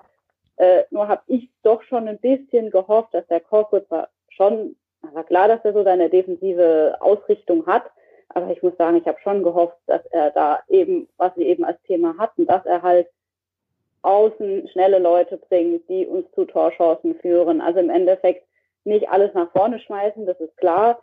Ähm, das wollen wir nicht. Äh, das haben wir gesehen, was da passiert unter Zorniger. Ähm, obwohl, das ist mir übrigens vorhin, habe ich da auch noch ein bisschen hin und her überlegt und nach Zorniger gedacht und habe gedacht, hm, den hätte ich jetzt vielleicht gar nicht so ungern, weil ähm, das, mit dem Personal, das er damals hatte und dem Personal, das wir jetzt haben, da hätte das sogar funktionieren können. Ich meine, damals, das war keine Abwehr. Das war natürlich totaler Unsinn, Ja, ähm, das war das damals Problem. mit den Spielern, mit den Spielern dieses System versuchen zu spielen. Also die Abwehr war dafür überhaupt nicht äh, konzipiert Mhm. oder die Spieler konnten das schlichtweg nicht. Jetzt haben wir immerhin da, auch wenn sie derzeit auch mal wieder ein bisschen Aussetzer hat, aber meiner Meinung nach haben wir definitiv da eine bessere Abwehr. Ich meine, wir haben einen Weltmeister in der Abwehr, der hat zwar Rechtsverteidiger dort gespielt, aber ich meine, keiner wird hier bestreiten, dass Pavard nicht Talent hat. Ja. Ähm, und ich meine, wie schon gesagt, deswegen fiel mir mal Zorniger einfach so ein, weil ich dachte, ich hätte mal gern gesehen, was ein Zorniger aus dem Kader da gemacht hätte. Einfach nur, weil es mich interessiert hätte. Ob so, ich kann mich auch irren, es hätte auch sein können, dass es, dass es auch schief geht. Aber es war einfach nur so ein Gedanke, den ich hatte, ähm, als wir eben auf die Trainerdiskussion kamen. Ja, das habe ich mir auch schon manchmal überlegt. Ich hätte gerne so eine Mischung. Ich hätte letzte, letzte Saison eigentlich schon gerne so eine Mischung aus Wolf und Zorniger gehabt. So eine ausgewogene Mischung. Äh, und Ja. äh, es geht's mir eigentlich ähnlich. Ähm, weil ja, diese, diese Offensivhunger, ähm, ich habe so ein bisschen das Gefühl, das ist halt so, ein- es ist halt, läuft halt quasi wie bei Wolf die Hinrunde. Irgendwie es ist irgendwie ein bisschen unbefriedigend. Wir schießen keine Tore. Ähm, wir kassieren hinten dämliche Tore. Ich sag nur Frankfurt letztes Jahr Hinrunde. Ähm, ja, und das Problem ist halt jetzt, du hast, spielst halt jetzt gegen Leipzig und Bremen. Ähm, und keine Ahnung, wenn wir jetzt mit zehn Punkten da stehen würden oder, oder neun oder acht oder sowas, dann, dann spielst du vielleicht unentschieden gegen Bremen und verlierst in Leipzig oder umgekehrt, dann wirst du sagen, yo, ne, geht halt noch irgendwie. Aber wenn du halt nur zwei Punkte hast und am Ende hast du zwei Punkte nach sechs Spielen, ähm, ganz, ganz ehrlich, sogar fünf Punkte momentan würden reichen. Also ich Ja. meine, da war Bayern dabei. Also selbst wenn du jetzt, keine Ahnung, mal noch ein Spiel einfach gewonnen hättest, wäre es ruhiger. Ja. Aber es ist, aber äh, das, äh, ja, Aber was ich gerade schon sagte, es ist einfach momentan, es ist zu wenig. Weil irgendwie, ja, du musst halt aus diesen Spielen mehr Punkte holen, weil ich weiß auch nicht, also das, wie gesagt, bleibt sich Bremen, dann kommt Hannover, die auch schlecht gestartet sind, dann kommt Dortmund. Es wird halt auch nicht leichter. Ähm, und wenn ich dann irgendwie noch, wie du es gerade schon, an- oder wie du es vorhin schon angesprochen hattest, wenn äh, irgendwie sagt, ja, wir sind noch in der Findungsphase, denke ich, nee, äh, die Findungsphase war eigentlich äh, die Sommerpause. Ich meine, klar, müsst, muss da nochmal im richtigen Wettbewerb das ähm, ganz unter Beweis stellen, aber jetzt haben wir halt auch schon bald Oktober. Ähm, ganz ehrlich, das war die Findungsphase, war eigentlich die Rückrunde. Also ich meine, so viele sind da jetzt auch nicht dazu gekommen. Also das ist ja Ja. nicht so, dass das eine komplett neue Mannschaft ist. Das ist einfach lächerlich, da irgendwas von Findungsphase zu labern.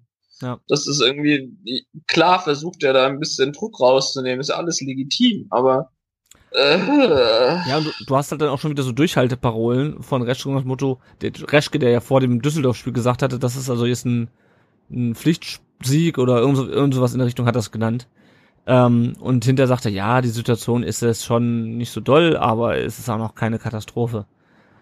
Ähm, ja, und keine Ahnung. Es ist halt einfach, es ist zu wenig und das Problem ist halt, dass du dich jetzt halt, dass, dass du halt jetzt unter Druck stehst gegen stärkere Mannschaften, wo du nicht unbedingt mit drei Punkten rechnen kannst, jetzt irgendwann mal endlich diesen verdammten ersten Sieg einzufahren. Weil das ist dann, ja, ich meine, klar, zweites Jahr, aber wir sind halt auch nicht, also wir waren nicht der normale Aufsteiger letztes Jahr und wir sind auch nicht der normale Aufsteiger im zweiten Jahr. Wir haben 30 Millionen Euro in diese Mannschaft investiert. Und irgendwie erwarte ich mir dann, wie ich es auch schon gesagt habe, von Korkut, dass er mehr kann, als einfach nur das weiterzuspielen, was er in der Rückrunde gespielt hat. Und momentan habe ich das Gefühl, abgesehen davon, dass wir jetzt den Ball ein bisschen mehr laufen lassen, was aber auch nichts bringt, dass das ist das gleiche wie in der Rückrunde, nur ohne halt, äh, dass wir die frühen Tore schießen. Und da, ja, fehlt mir dann Plan B. es ist eh unsäglich, irgendwie wieder jetzt von schwierigen Umfeld anzufangen Ja, und ja.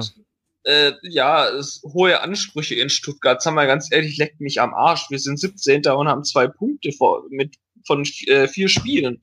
Also das ist ein Punkteschnitt von 0,5. Äh, ja, natürlich habe ich höhere Ansprüche wie 18, äh, pardon, 17 andere in der Bundesliga auch. Also das ist ein Witz.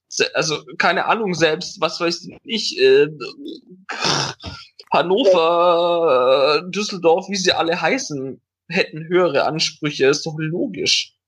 Also keiner hat den Anspruch abzusteigen. Keiner hat den Anspruch Ja, abzusteigen. eben. Also das ist ein Abstiegsplatz. Also von daher ist Ja. das, hat das mit Anspruch nicht viel zu tun.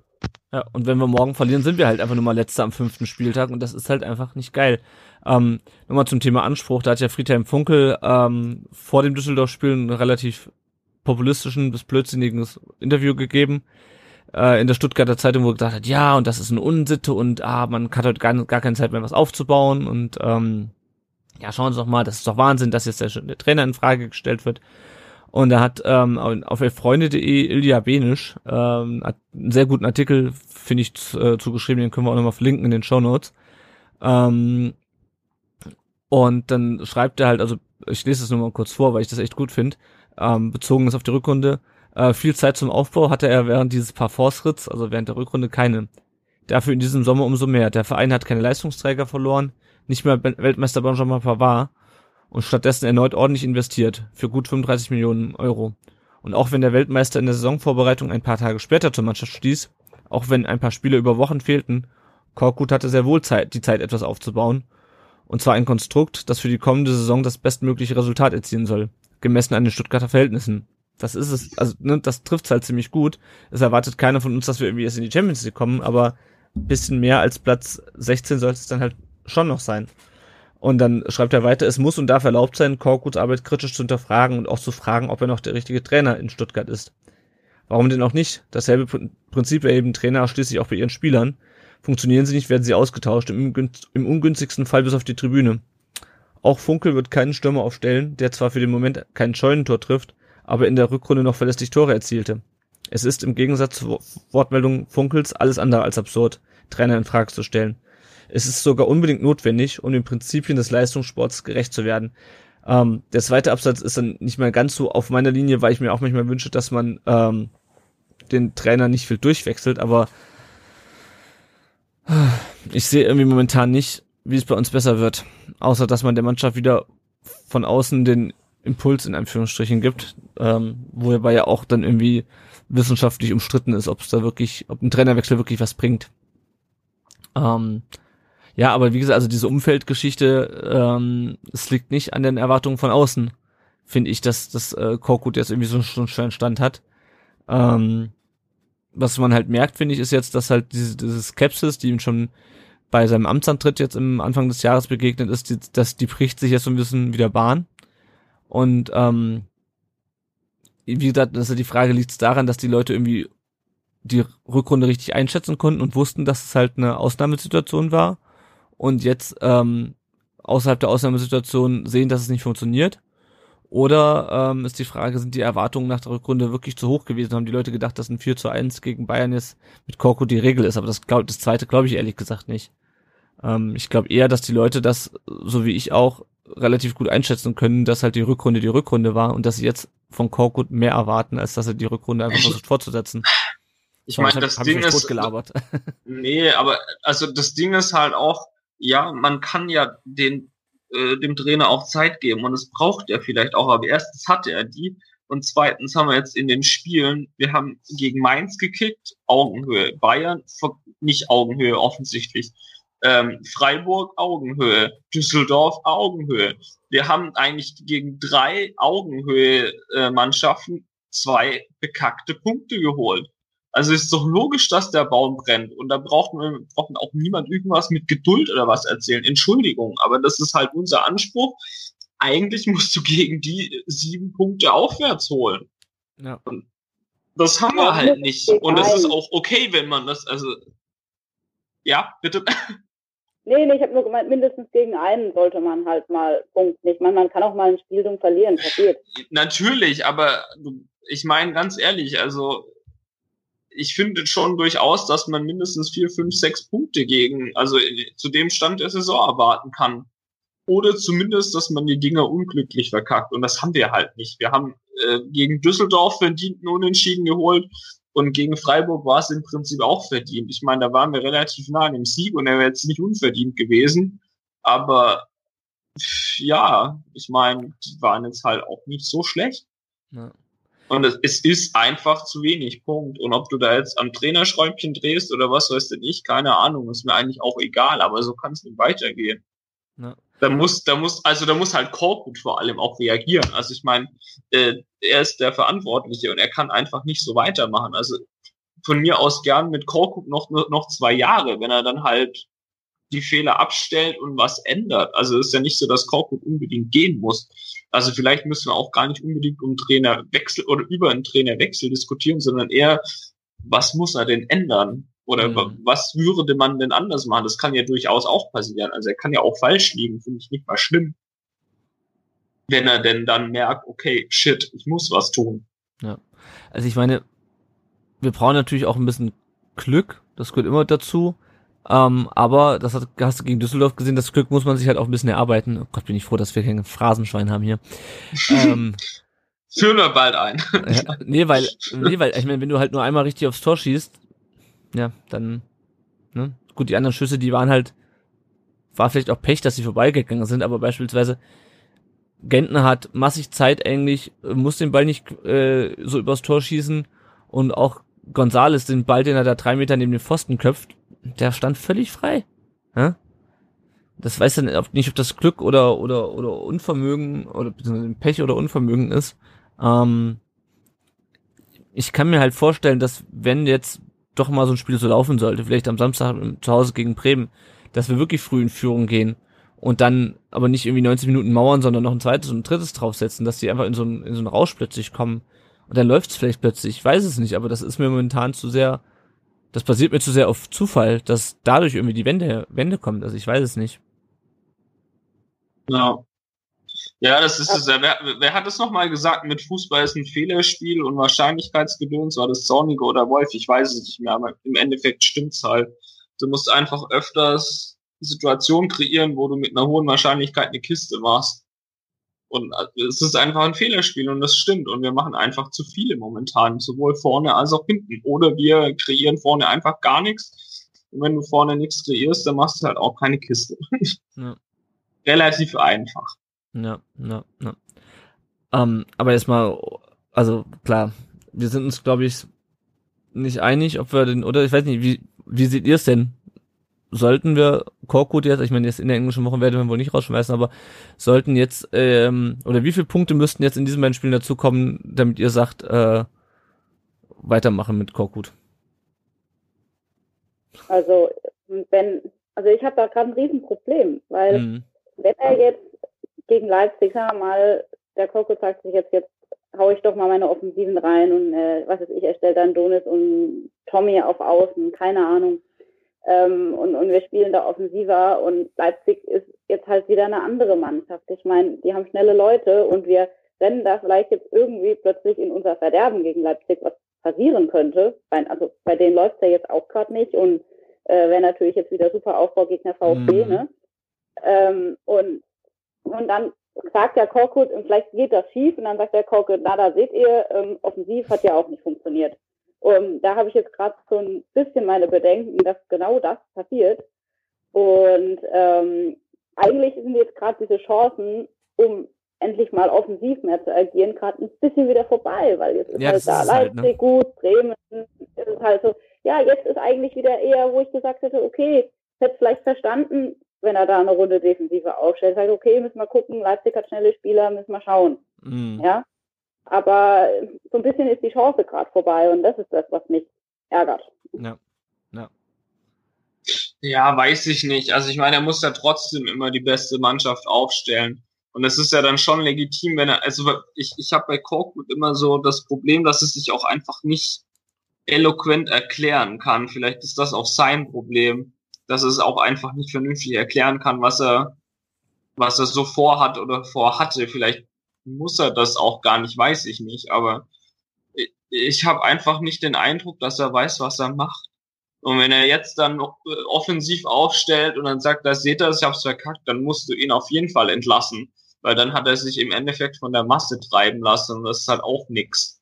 Also der muss ja schon eigentlich weiter sein Ding durchziehen, aber man muss es halt irgendwie ich weiß, ja, es ist schwierig. Also, ja, es ist, also es ist wirklich schwierig. Ich will nicht in seiner Haut stecken. Und ich, ich finde aber auch nicht, dass man es an Punkten festmachen kann. Mhm. Also wenn du jetzt zwei Spiele tip-top kickst gegen äh, Leipzig und, und Werder und dann halt irgendwie nur einen Punkt holst oder zwei, ja klar behältst du ihn.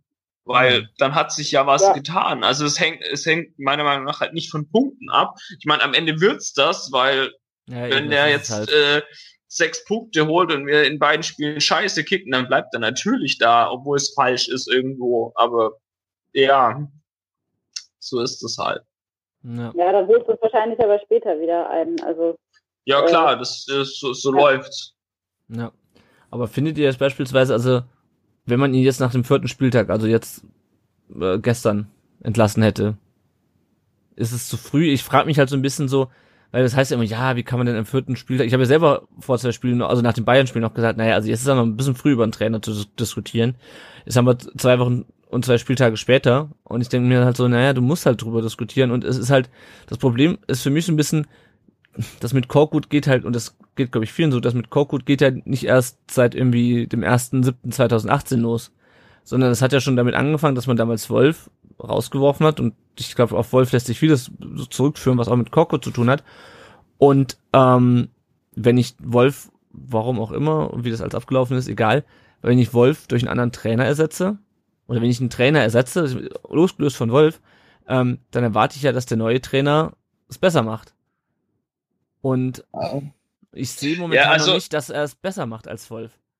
Das ist halt auch irgendwie so eine, es ist halt auch so eine Marketinggeschichte. Du hattest halt bei Wolf so das Gefühl, ja, junger Kerl, sehr eloquent.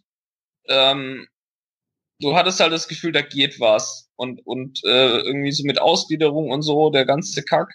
Ähm, du, du musst Mehrwert erzielen. Und momentan sehe ich halt auch nicht, mit welchem Spieler wir das wirklich machen. Also du hast halt, ich will jetzt nicht in diese Altersdiskussion einsteigen oder so, aber wir haben jetzt halt gefühlt die halbe Mannschaft voller, äh, wie nenne ich das jetzt, ohne gemein zu sein, Durchschnittskicker, weiß ich nicht, aber halt eher etablierte, ja doch, eigentlich passt schon, etablierte Durchschnittskicker in der Bundesliga. Durchschnitt würde uns ja eigentlich auch reichen, deswegen ist es eigentlich nicht mal als Beleidigung gemeint. Aber du hast halt relativ wenig, wo du das Gefühl hast, dass was geht. Vielleicht ist es am Ende auch das, was die Leute dann so frustriert. Dass du halt nicht mehr so den Eindruck hast, wie vielleicht vor einem Jahr oder so, okay, eh krass geil, ein Pavard geht voll ab, spielt das WM. Ähm, aber du hast es gerade niemand so, der gefühlt da den nächsten Schritt macht. Vielleicht ist es auch so ein Umbruch gerade, keine Ahnung wisst ihr, was ich meine? Also du, du hast halt auch gerade nichts positives Gefühl, wo du irgendwie so denkst, so ja geil, mein VfB, bam. Oder ist ja. es wieder Äh, wisst ihr, wisst ihr, in welche Richtung ich denke? Ich weiß, was du meinst. Ich war, mir ging es ähnlich. Also bei mir ging es zu dem Zeitpunkt, als im Endeffekt, das fing mit Schindelmeiser an. Der stand für diesen Umbruch, der stand für die jungen Spieler, ähm, zusammen mit Wolf, dass da was aufgebaut wird. Ich meine, der Schindelmeiser hat auch mit Sachen daneben gegriffen. Ich meine, Asano war jetzt auch nicht der Bringer und da gab es bestimmt noch ein, zwei andere, äh, auch nicht äh, so gute Griffe von Schindelmeiser, aber wer ist schon perfekt, sage ich jetzt mal. Ähm, das hat einfach zusammengepasst. Schindelmeiser und Wolf. Ich meine, Wolf war ja auch der Trainer von Schindelmeiser. Wir hatten ja die kurze Episode mit Luhukai. Übrigens ein Trainer, der wahrscheinlich, glaube ich, früher geflogen ist als, als jetzt, Lu, als jetzt äh, Korkut. Ja, Ähm, ja stimmt. Ja. Und äh, da hat man ja viel früher die Reißleine gezogen, was ja eigentlich auch mega peinlich war. Aber eigentlich war die richtige Entscheidung. Wird heute keiner mehr bezweifeln, oder? Ähm, Ja. Und äh, wo war ich jetzt gerade stehen geblieben? Jetzt habe ich den Faden verloren. ähm, ja, genau, also da fing der Bruch an für mich eigentlich, als man Schindelmeiser ähm, rauskomplimentiert hatte, warum auch immer. Ähm, und da war halt Reschke und Wolf und das war schon so ein bisschen der erste Bruch. Und ja, ich meine, dann kam halt, dann lief unter Wolf nicht ganz. Meiner Meinung nach ist da viel zu früh die Reißleine gezogen worden. Eigentlich ist man jetzt schon fast geduldiger. Ich meine, Wolf hat jetzt nicht den, die Oberburner Hinrunde abgeliefert, aber so schlecht war es nicht. Ja, wir sind ein bisschen ins Trudeln geraten, aber man hat eigentlich bei der ersten kleinen Krise ist man zusammengezuckt und Wolf war weg, auch wenn er vielleicht selber gegangen ist, wir wissen es ja nicht ganz. Ähm, und naja, jetzt ist eigentlich, wenn wir jetzt mal ganz böse sind, sagen wir mal, okay, erste Krise, letzte Rückrunde haben wir gezuckt, äh, eigentlich könnte man jetzt auch sofort wieder zucken und den Trainer wechseln. Das ist jetzt mal eine ganz, äh, sagen wir mal, eine böse Sichtweise. Aber rein theoretisch, ja, könnte man ihn wechseln. Hm.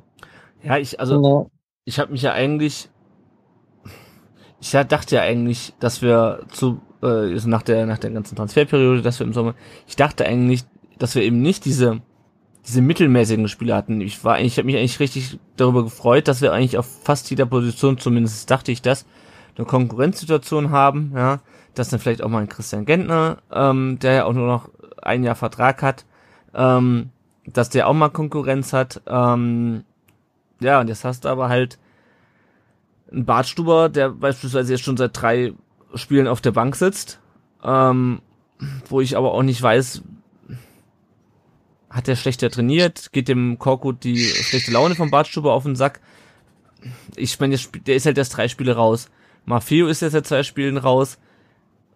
Und gleichzeitig reißt aber auch Beck keine Bäume aus. Klar, ich bin jetzt nicht bei jedem Training, aber ich habe irgendwie so das Gefühl, dass diese, diese Konkurrenzsituation die Mannschaft nicht besser macht, sondern das ist momentan, äh, gut, du hast noch ein paar Verletzte, aber dass es momentan eher dazu führt, dass die, dass die Stimmung schlechter ist. Ähm, und ich hatte mich eigentlich schon ein bisschen auch damit abgefunden. Ich meine, Reschke kann man diesen Sommer keinen Vorwurf machen. Ich hätte auch damals lieber Schindelmeister behalten. Aber Reschke hat meiner Meinung nach von der, von der Idee her eine super Mannschaft zusammengestellt. Klar weiß man, wenn man die verpflichtet, nicht, wie sie am Ende sind, aber so von dieser Idee, okay, wir besetzen jetzt hier doppelt, wir haben einen Jungen und einen Alten und so.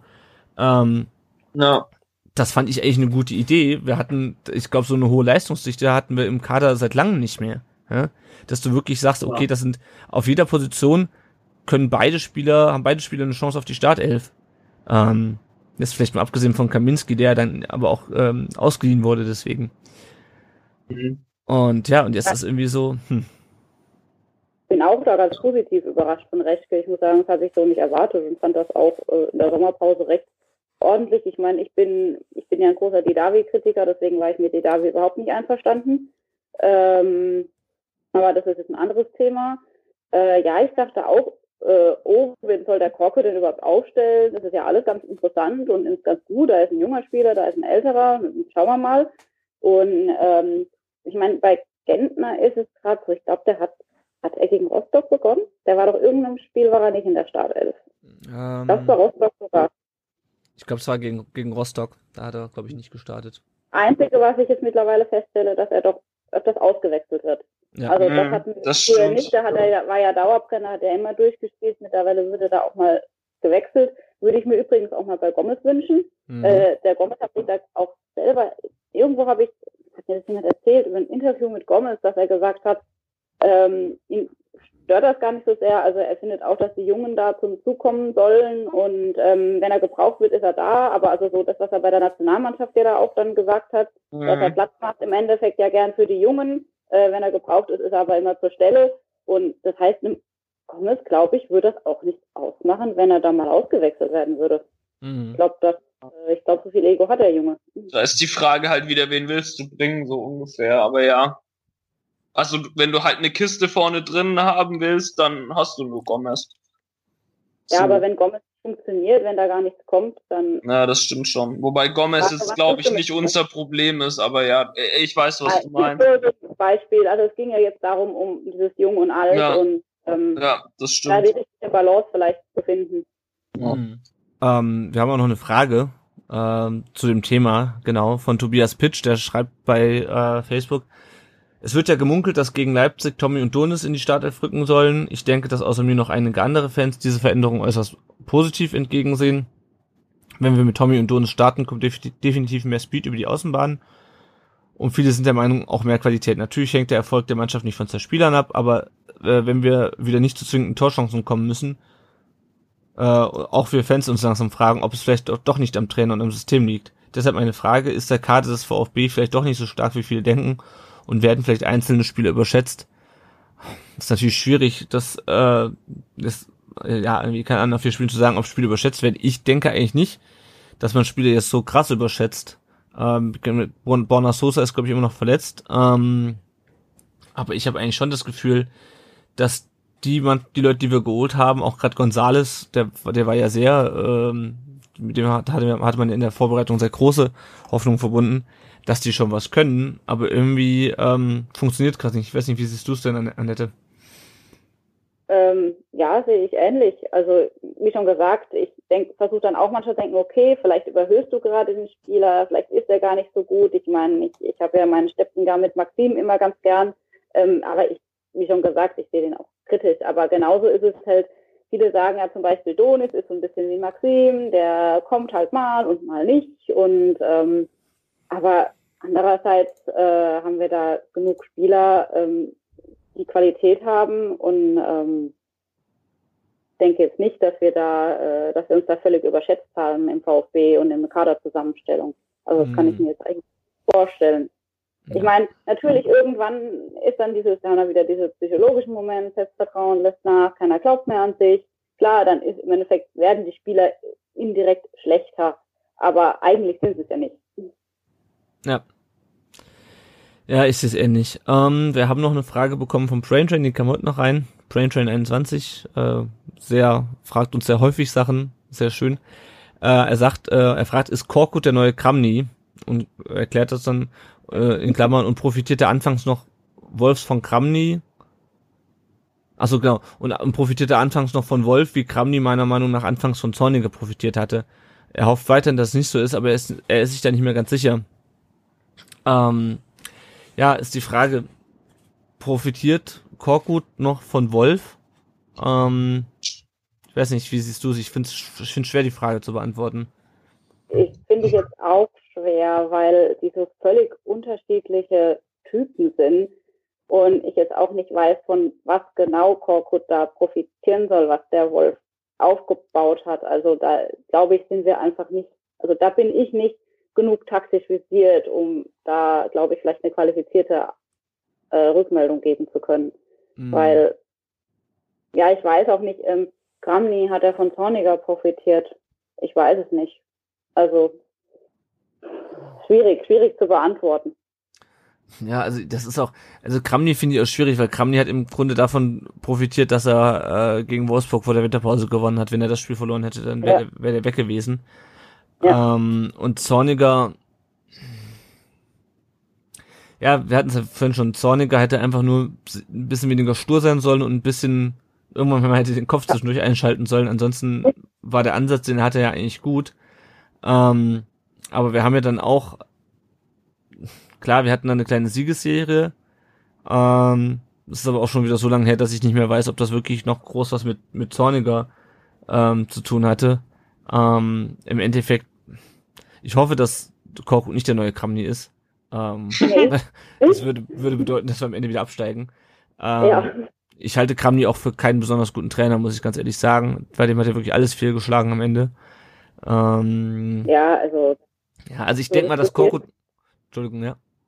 ja, da müssen wir nicht drüber diskutieren. Also das, das, das war nichts. ich denke schon, dass, dass, ähm, dass Korku noch so ein bisschen letzte Saison davon profitiert hat, äh, von der defensiven Grundstabilität, die die Mannschaft ja unter Wolf auch hatte. Und er hat ja jetzt auch nicht so viel verändert. Er hatte halt äh, Gentner dann nach vorne gezogen, hat auf Viererkette umgestellt, was Wolf aber auch schon im letzten Spiel gemacht hatte. Und dann hat er auch einfach, war auch einfach viel Glück dabei und dann aber halt auch ähm, gutes Verteidigen. Ne? Aber das ist halt dieses, es war halt eine Sondersituation. Und jetzt muss er halt irgendwie ohne Schimpflügelchen, also das waren auch nicht Schimpflügelchen, aber irgendwie, es lief halt und das gibt jetzt halt so einen Auftrieb. Und jetzt muss er halt ohne Auftrieb schwimmen. Ja? So ein bisschen wie mit, wenn du mit E-Bike fährst und dann plötzlich äh, mit dem normalen Fahrrad fahren musst. Ja, es ist ja so ein bisschen, du hast so ein bisschen ja. so einen Push. Und jetzt musst du plötzlich den Berg hochstrampeln und irgendwie merkst du, oh, das ist schon ganz schön anstrengend, wenn man keinen Motor an seinem Fahrrad hat. Hm, aber also bei Korkut ist es halt auch irgendwie so, das ist ja jetzt nicht die erste Station von ihm. Mhm. Und irgendwie war das, also es gibt ja schon durchaus Parallelen zu äh, Leverkusen, Hannover und wo war noch. Okay. Aber also Lautern, genau, also es war ja eigentlich immer so, dass, oder, oder, also täusch, ich weiß nicht, ob ich mich täusche, aber er hat, er hatte ja eigentlich immer ganz gute Phasen und irgendwann ist er halt einfach total abgerauscht, mhm. weil, weil er irgendwie schon eher nicht in der Lage ist, was zu entwickeln. Zumindest hat er das jetzt in der Vergangenheit nicht unbedingt bewiesen, finde ich. Das ist ja auch das, was übrigens äh, die, die größte Kritik hervorgerufen hat, als er kam, weil jeder dachte so, what? Was hat er denn eigentlich bis jetzt gemacht? Und ja, klar, Wolf hatte vorher gar nichts gemacht, mal davon ab, aber ihr wisst, was ich meine. Mhm. mhm. Ja, aber er konnte auch nichts Schlechtes machen. Ja. ja. Ich habe mir schon neulich überlegt, ich bin mal gespannt, sollte Korkut irgendwann entlassen werden, ob sich dann sein Punkteschnitt wieder auf eins angenähert hat, so wie es äh, war, bevor er gekommen ist. ähm, ja, nochmal eine letzte Frage, ähm, bevor wir, ich denke mal, das Thema fürs erste abschließen können, weil so richtig sicher, also so richtige Lösung haben wir auch noch nicht gefunden. Meint ihr, dass äh, Reschke länger an Korkut festhält, äh, weil er ihn halt auch geholt hat und das sozusagen äh, auch ja sozusagen seine Entscheidung ein bisschen in Frage stellen würde, wenn er ihn jetzt ähm, entlässt in der Hinrunde? Glaube ja, ich nicht, oder? Also ich, würde, ich würde ja sagen. Also vielleicht ein bisschen länger. Also sagen wir mal, bei Wolf war die Schmerzgrenze vielleicht nicht ganz so hoch wie bei jetzt äh, Korkut, weil er hat ihn geholt, das ist sein Trainer, er hat sich hinter ihn gestellt, er hat gegen, gegen uns alle unsere Meinungen, hat er ihn da natürlich verteidigt, vehement. Ähm, ist ja dann auch ein bisschen mit der Nase oben rumgelaufen, mit, das seht ihr ja nicht. Ähm, gut, das kommt jetzt vielleicht ein bisschen zurück. Äh, aber letzten Endes glaube ich, dass Rechtke auch und gerade auf Dietrich, ich meine, ich glaube, die sind schon ehrgeizig und das schauen die sich nicht ewig an. Mm, ja. Also was, was mich einfach so ein bisschen ärgert, wenn wir ihn wieder rausschmeißen sollten, dann ist es halt dieses, yo, war dann wirklich der letzte Trainerwechsel so notwendig oder hätte vielleicht ja, die Mannschaft sich, die Mannschaft sich einfach mal ähm, zusammenreißen können letztes Jahr oder letzte Saison war ja dieses Jahr und mit Wolf da unten hätte wieder rauskommen können. Und das hängt noch nicht mal an der Position Wolf. Es hätte auch meinetwegen ein anderer Trainer sein können. Auf jeden Fall irgendwie der Trainer, mit dem wir, wie gesagt, es hängt noch nicht mal an der Person Wolf an sich. Aber ich habe das schon wieder das Gefühl, wir rutschen jetzt wieder irgendwo rein unten, sei es aus, äh, weil die Mannschaft denkt, es läuft weiter wie letztes Jahr. Das ist eine Aussage, über die könnte ich mich immer noch aufregen. Oder oh, sei ja. es, oder sei es, weil irgendwie wir Pech haben oder whatever.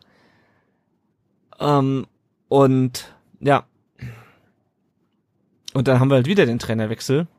Und dann geht das wieder ganz von vorne los. Und dann haben wir das sechste Jahr in Folge, wo wir einen Trainer wechseln. Und ich meine, klar, hat es auch andere Mannschaften gehabt, die irgendwie eine schlechte Saisonstart hatten. So wie, ich habe es, glaube ich, jetzt im Blog geschrieben, Gladbach mit den fünf Niederlagen damals mit Favre. Ähm, oder, oder Dortmund damals, die äh, das Jahr davor, die haben, glaube ich, auch relativ schlecht gestartet. Oder Schalke ist aktuell. Aber ich habe irgendwie das Gefühl, dass Schalke noch eher die Möglichkeiten hat, da unten rauszukommen. Weil ich meine, die sind letztes Jahr Vizemeister geworden, die hatten zwar auch immer viel Glück. Da gibt es auch relativ viele Parallelen mit dem VfB, wenn auch auf einem anderen sportlichen Niveau, aber irgendwie, ja, es ist, keine Ahnung, es nervt einfach, dass wir schon wieder über den Trainer diskutieren müssen.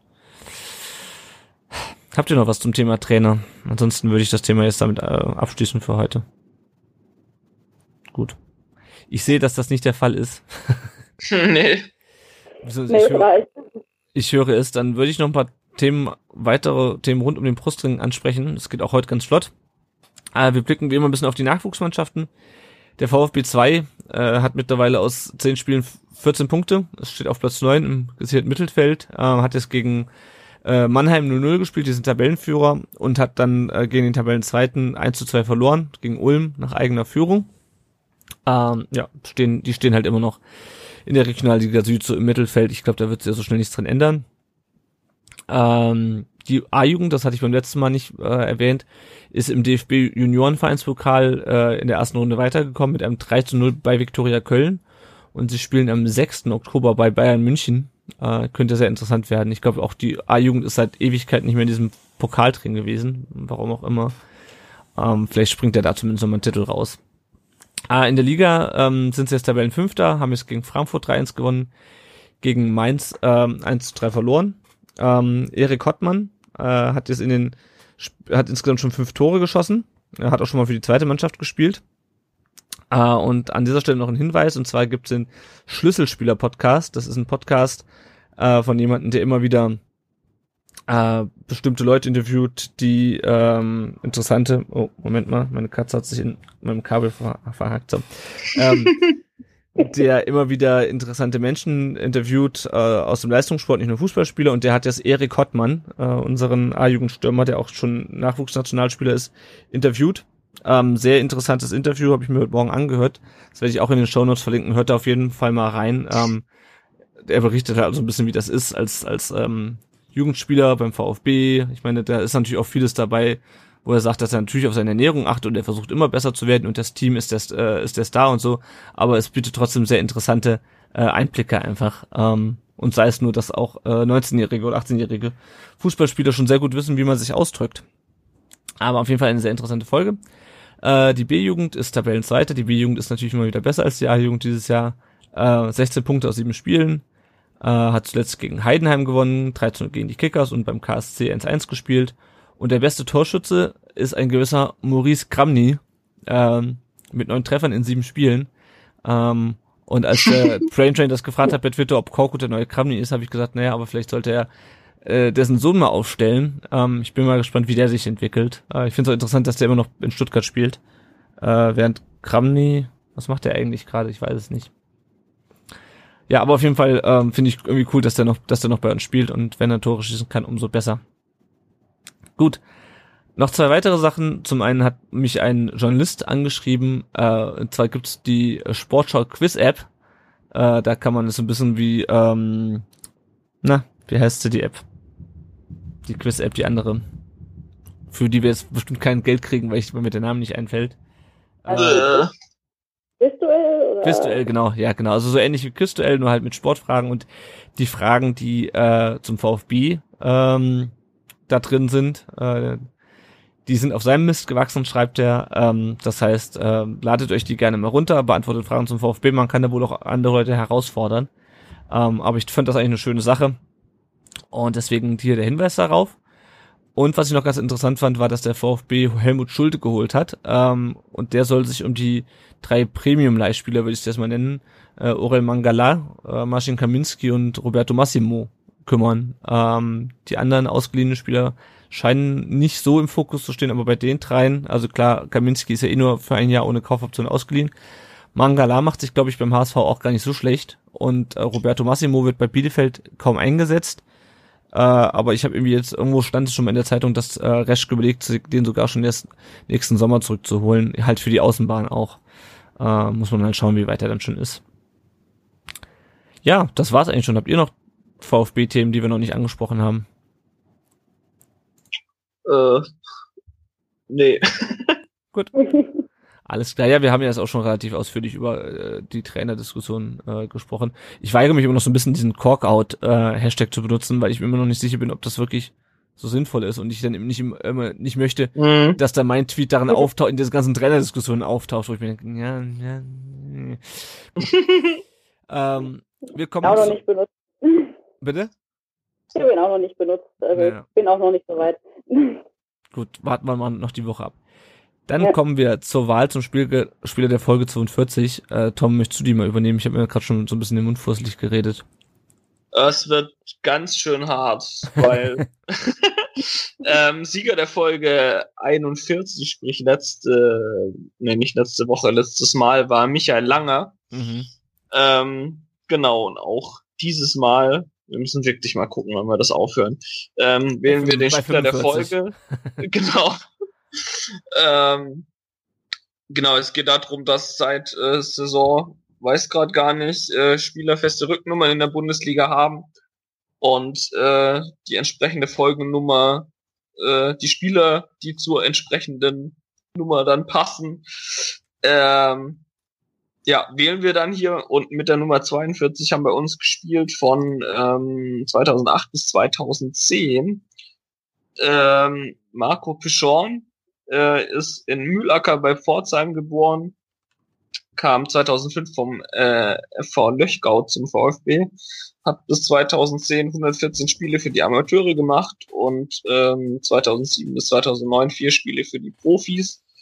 Ähm, da, genau, ist dann nach äh, Sandhausen gewechselt und hat dort knapp 100 Spiele gemacht, ist dann nach Münster und ist aktuell beim Sport- und Gesangsverein Freiberg in der Oberliga Baden-Württemberg und hat dann parallel auch was anderes als Fußball gemacht, nämlich eine Ausbildung zum Immobilienkaufmann.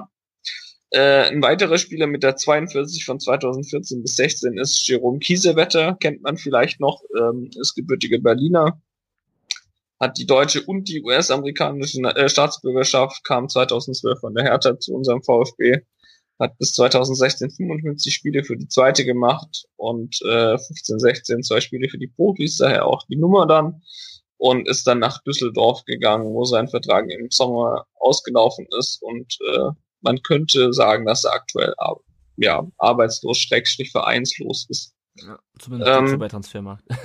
Genau, zumindest steht so da. Ähm, die Nummern gibt's übrigens seit äh, 95, 96 und ihr könnt auch auf unserem Blog die ähm, den Spieler der Folge bestimmen. Welcher ist es denn von den beiden für euch? Das ist schwierig. es hab- wird langsam echt hart. Ich habe halt gedacht, wir ziehen das noch so durch, weil das ist ja doof, aber irgendwie so langsam. Ja, also. Pischor? Wa- Wahrscheinlich Pischorn, oder? Ja, irgendwie keine Ahnung. Der hat irgendwie, also Kiesewetter hat halt echt, bei dem läuft's halt auch echt nicht so geil, muss ich sagen, wenn der jetzt bei Düsseldorf schon rausgeflogen ist. Ähm, ansonsten hätte er wahrscheinlich ein Tor jetzt am Freitag geschossen gegen uns. Ähm, ja, ich leg mich mal auf Pischorn fest. Ähm, ja, erstmal, ich bin echt beleidigt, dass ihr mich nicht zur Folge 44 eingeladen habt. Ähm, Ach scheiße, du hast recht. Ach Mist, dann müssen wir dich, scheiße, ne? dann müssen wir dich dazuschalten für Folge 44. es ist mir dann irgendwie da ist aufgefallen, dass die 44 super gewesen wäre. Ähm, nee, ehrlich gesagt, sehr schwierig. Ähm, ich nehme jetzt einfach auch den Pischon, weil er für Sandhausen gespielt hat und das hier ganz in meiner Nähe liegt. Nein. Nee, also um ehrlich zu sein, ich glaube, ich habe mich als erstes nur an den Kiesewetter erinnert und den Pischon ist mir dann erst später wieder ähm, gekommen. Aber ja, nehmen wir doch den. also. Ja, äh, herzlichen Glückwunsch, Marco. Du bist Sp- Spieler der Folge 42 bei uns. Wobei es ja für den Kiesewetter vielleicht auch schön wäre. Ähm, wenn der Spieler der Folge wäre, dann hätte er zumindestens äh, auch wenn er vereinslos ist, einen, einen Titel, genau, vielleicht kann er sich damit bewerben. Äh, wir sind uns einig, ihr könnt euch aber, wie der Tom schon gerade sagte, natürlich auf dem Blog noch anders entscheiden und Jerome Kiesewetter zu seinem, äh, zu einem Titel äh, holen, auch wenn er verein, äh, verhelfen, auch wenn er vereinslos ist. Gut. Tom, machst du gerade noch weiter? Klar. Ähm, wo sind wir denn hier? Ähm, wenn ihr uns unterstützen wollt, könnt ihr das über Patreon tun. Ähm, da geht es eigentlich drum, dass ihr uns mit einem kleinen monatlichen Betrag finanziell unterstützen könnt. Ähm, das nutzen wir für unsere äh, laufenden Kosten, zum Beispiel für neues Equipment oder Server oder ähnliches. Auch kleine Spenden helfen. Es geht auch PayPal und ihr könnt da gerne mal auf patreon.com slash rudb vorbeigucken. Ähm, es gibt auch verschiedene Levels. Ähm, ab dem Hildebrand-Level, das sind fünf Euro im Monat, werdet ihr in jeder Folge erwähnt. Äh, deshalb der Dank an unsere Unterstützer Matthias, Ron und Christoph, die eben auf diesem Level sind.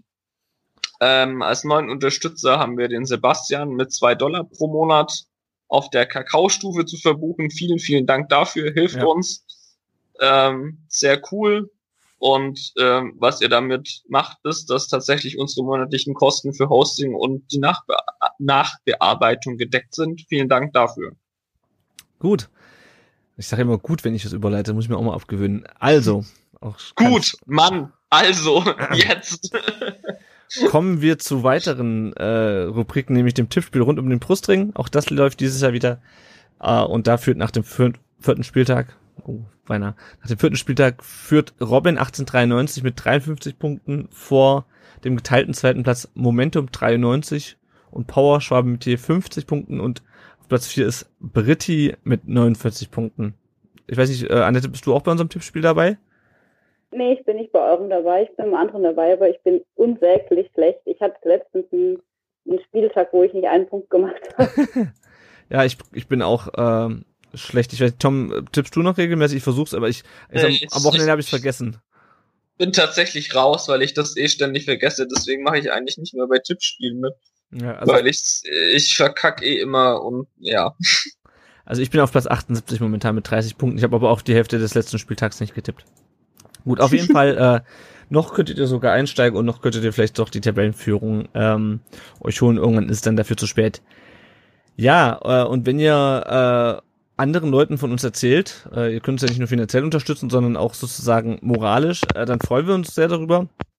Ähm, ihr könnt uns auch gerne eine Rezension bei iTunes da lassen. Das hilft uns, äh, dass wir in diesen iTunes-Charts weiter oben auftauchen und ähm, andere Fans uns leichter finden.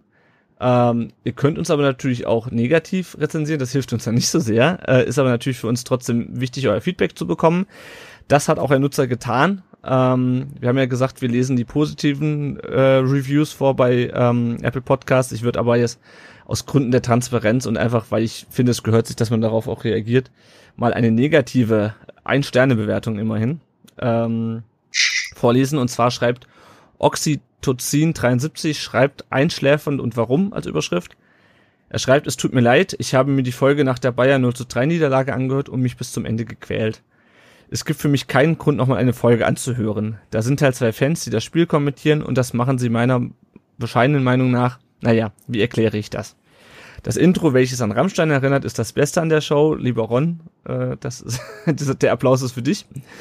Ähm, es gibt andere VfB-Podcasts, deren inhaltliche Qualität einfach in einer anderen Liga spielt. Die bisherigen Bewertungen hier kann ich nicht nachvollziehen. Ähm, ja, schade. Also ich weiß, dass die Folge gegen äh, zum Bayern-Spiel insofern nicht so ganz so spannend war, weil Jenny und ich uns halt einig waren, dass das Bayern-Spiel halt so ein bisschen, zumindest was das Ergebnis war, außer Konkurrenz lief. Äh, ich glaube, Annette, du hast dir ja auch nochmal die Folge angehört. Ähm, und ich möchte jetzt nicht hören von dir, äh, möchte jetzt nicht fragen, und wie fandst du sie? Und dann sagst du, ach, ich fand sie ganz toll, äh, was du wahrscheinlich vielleicht auch nicht sagen würdest. Aber du hast ja, du warst, glaube ich, auch anderer Meinung, was äh, die Bewertung von Donis gegen Bayern anging, oder?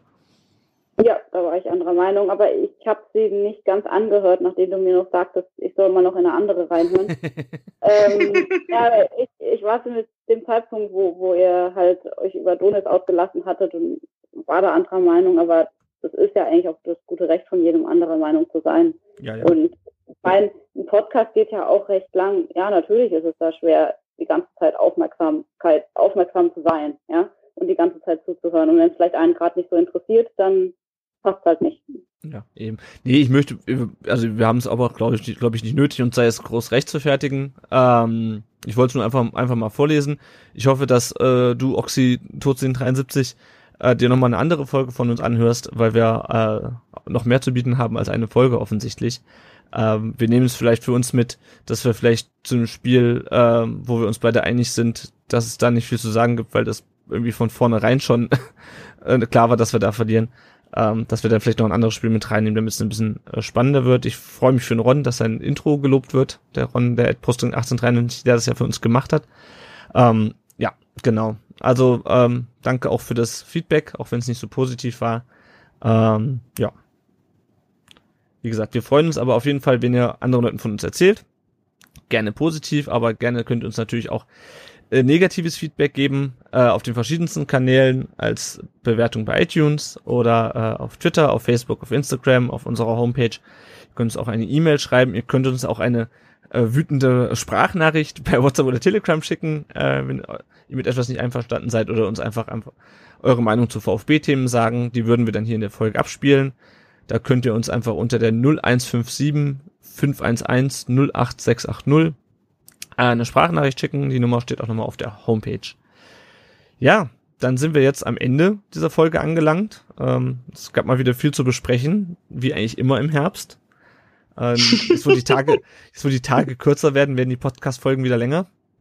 Äh, der war gut, oder? Äh, Danke. Oh, crap. Die nächste Folge werden wir aufnehmen äh, nach dem Spiel gegen Hannover 96. Ich habe auch neulich mal unsere geguckt, wann die ganzen äh, Spieltage so liegen. Wir haben ja noch zwei Eng äh, noch zwei ähm, Länderspielpausen in der Hinrunde, habe ich gesehen. Das ist ja schlimm. Da kommen wir mit unserem Mhm. Rhythmus ganz durcheinander. Und noch eine englische Woche dann irgendwie im äh, aber das, das hängt wahrscheinlich zusammen. Dadurch, dass wir nochmal unter der Woche gegen Wolfsburg spielen, muss wir, müssen wir wahrscheinlich, weil diese UEFA Nations League so viele Spiele jetzt braucht. Keine Ahnung. Ich äh, trifft ab. Annette, vielen Dank, dass du dir heute Zeit genommen hast, mit uns über den VfB, die letzten beiden Spiele und Taifun Korkut zu reden. Mir hat sehr viel Spaß gemacht. Ja, ich danke euch auch für die Einladung und es hat mir auch Spaß gemacht. Ich hoffe, ich habe nicht zu viel Unsinn geredet. Äh, war ja für mich das auch das erste Mal und äh, bin ja noch nicht so Podcast erfahren, auch was das Hören betrifft. Ich schäme mich. Ähm, ich verspreche Verbesserung. äh, ja, nee, war gut. Und wollte euch nochmal sagen, übrigens, ich habe nochmal kurz bei dem Mainz-Podcast, also da, wo es um das Mainz-Spiel ging, wo ihr die äh, liebe äh, den Mainz-Fan eingeladen hat. Ja. Ich weiß den Namen gerade nicht mehr. Ähm, tut mir leid. Äh, das war übrigens sehr interessant, weil gerade da einfach mal diese Sicht von den anderen Fans äh, mit reinzubekommen, die hat man nicht so oft. Also Ja. deswegen vielleicht da mal ein Hört-Tipp, dass das vielleicht interessanter ist als die Bayern-Folge. Das, das war übrigens die Jasmina, at Frau Genau. Mima auf Twitter. Genau, die liebe Jasmina. Genau. Ja, das werden wir auch in Zukunft mal wieder machen, aber irgendwie dachten wir jetzt, äh, in diesem Spiel, wo es eigentlich vor allem um den Trainer geht, da ist es sinnvoller, wenn wir Ja. jemanden einladen, äh, der auch eine fundierte Meinung zu Taifun Korkut hat, weil gerade was das Thema Trainer angeht, habe ich irgendwie das Gefühl, dass da sehr viele Leute von außen, gerade so, wenn ich so in Richtung München gucke, zur Süddeutschen Zeitung, ähm, eine sehr, äh, also keine sehr fundierte Meinung zum zu dieser ganzen Trainerdiskussion haben. Und dann habe ich lieber eine Expertin wie dich dabei. Dankeschön.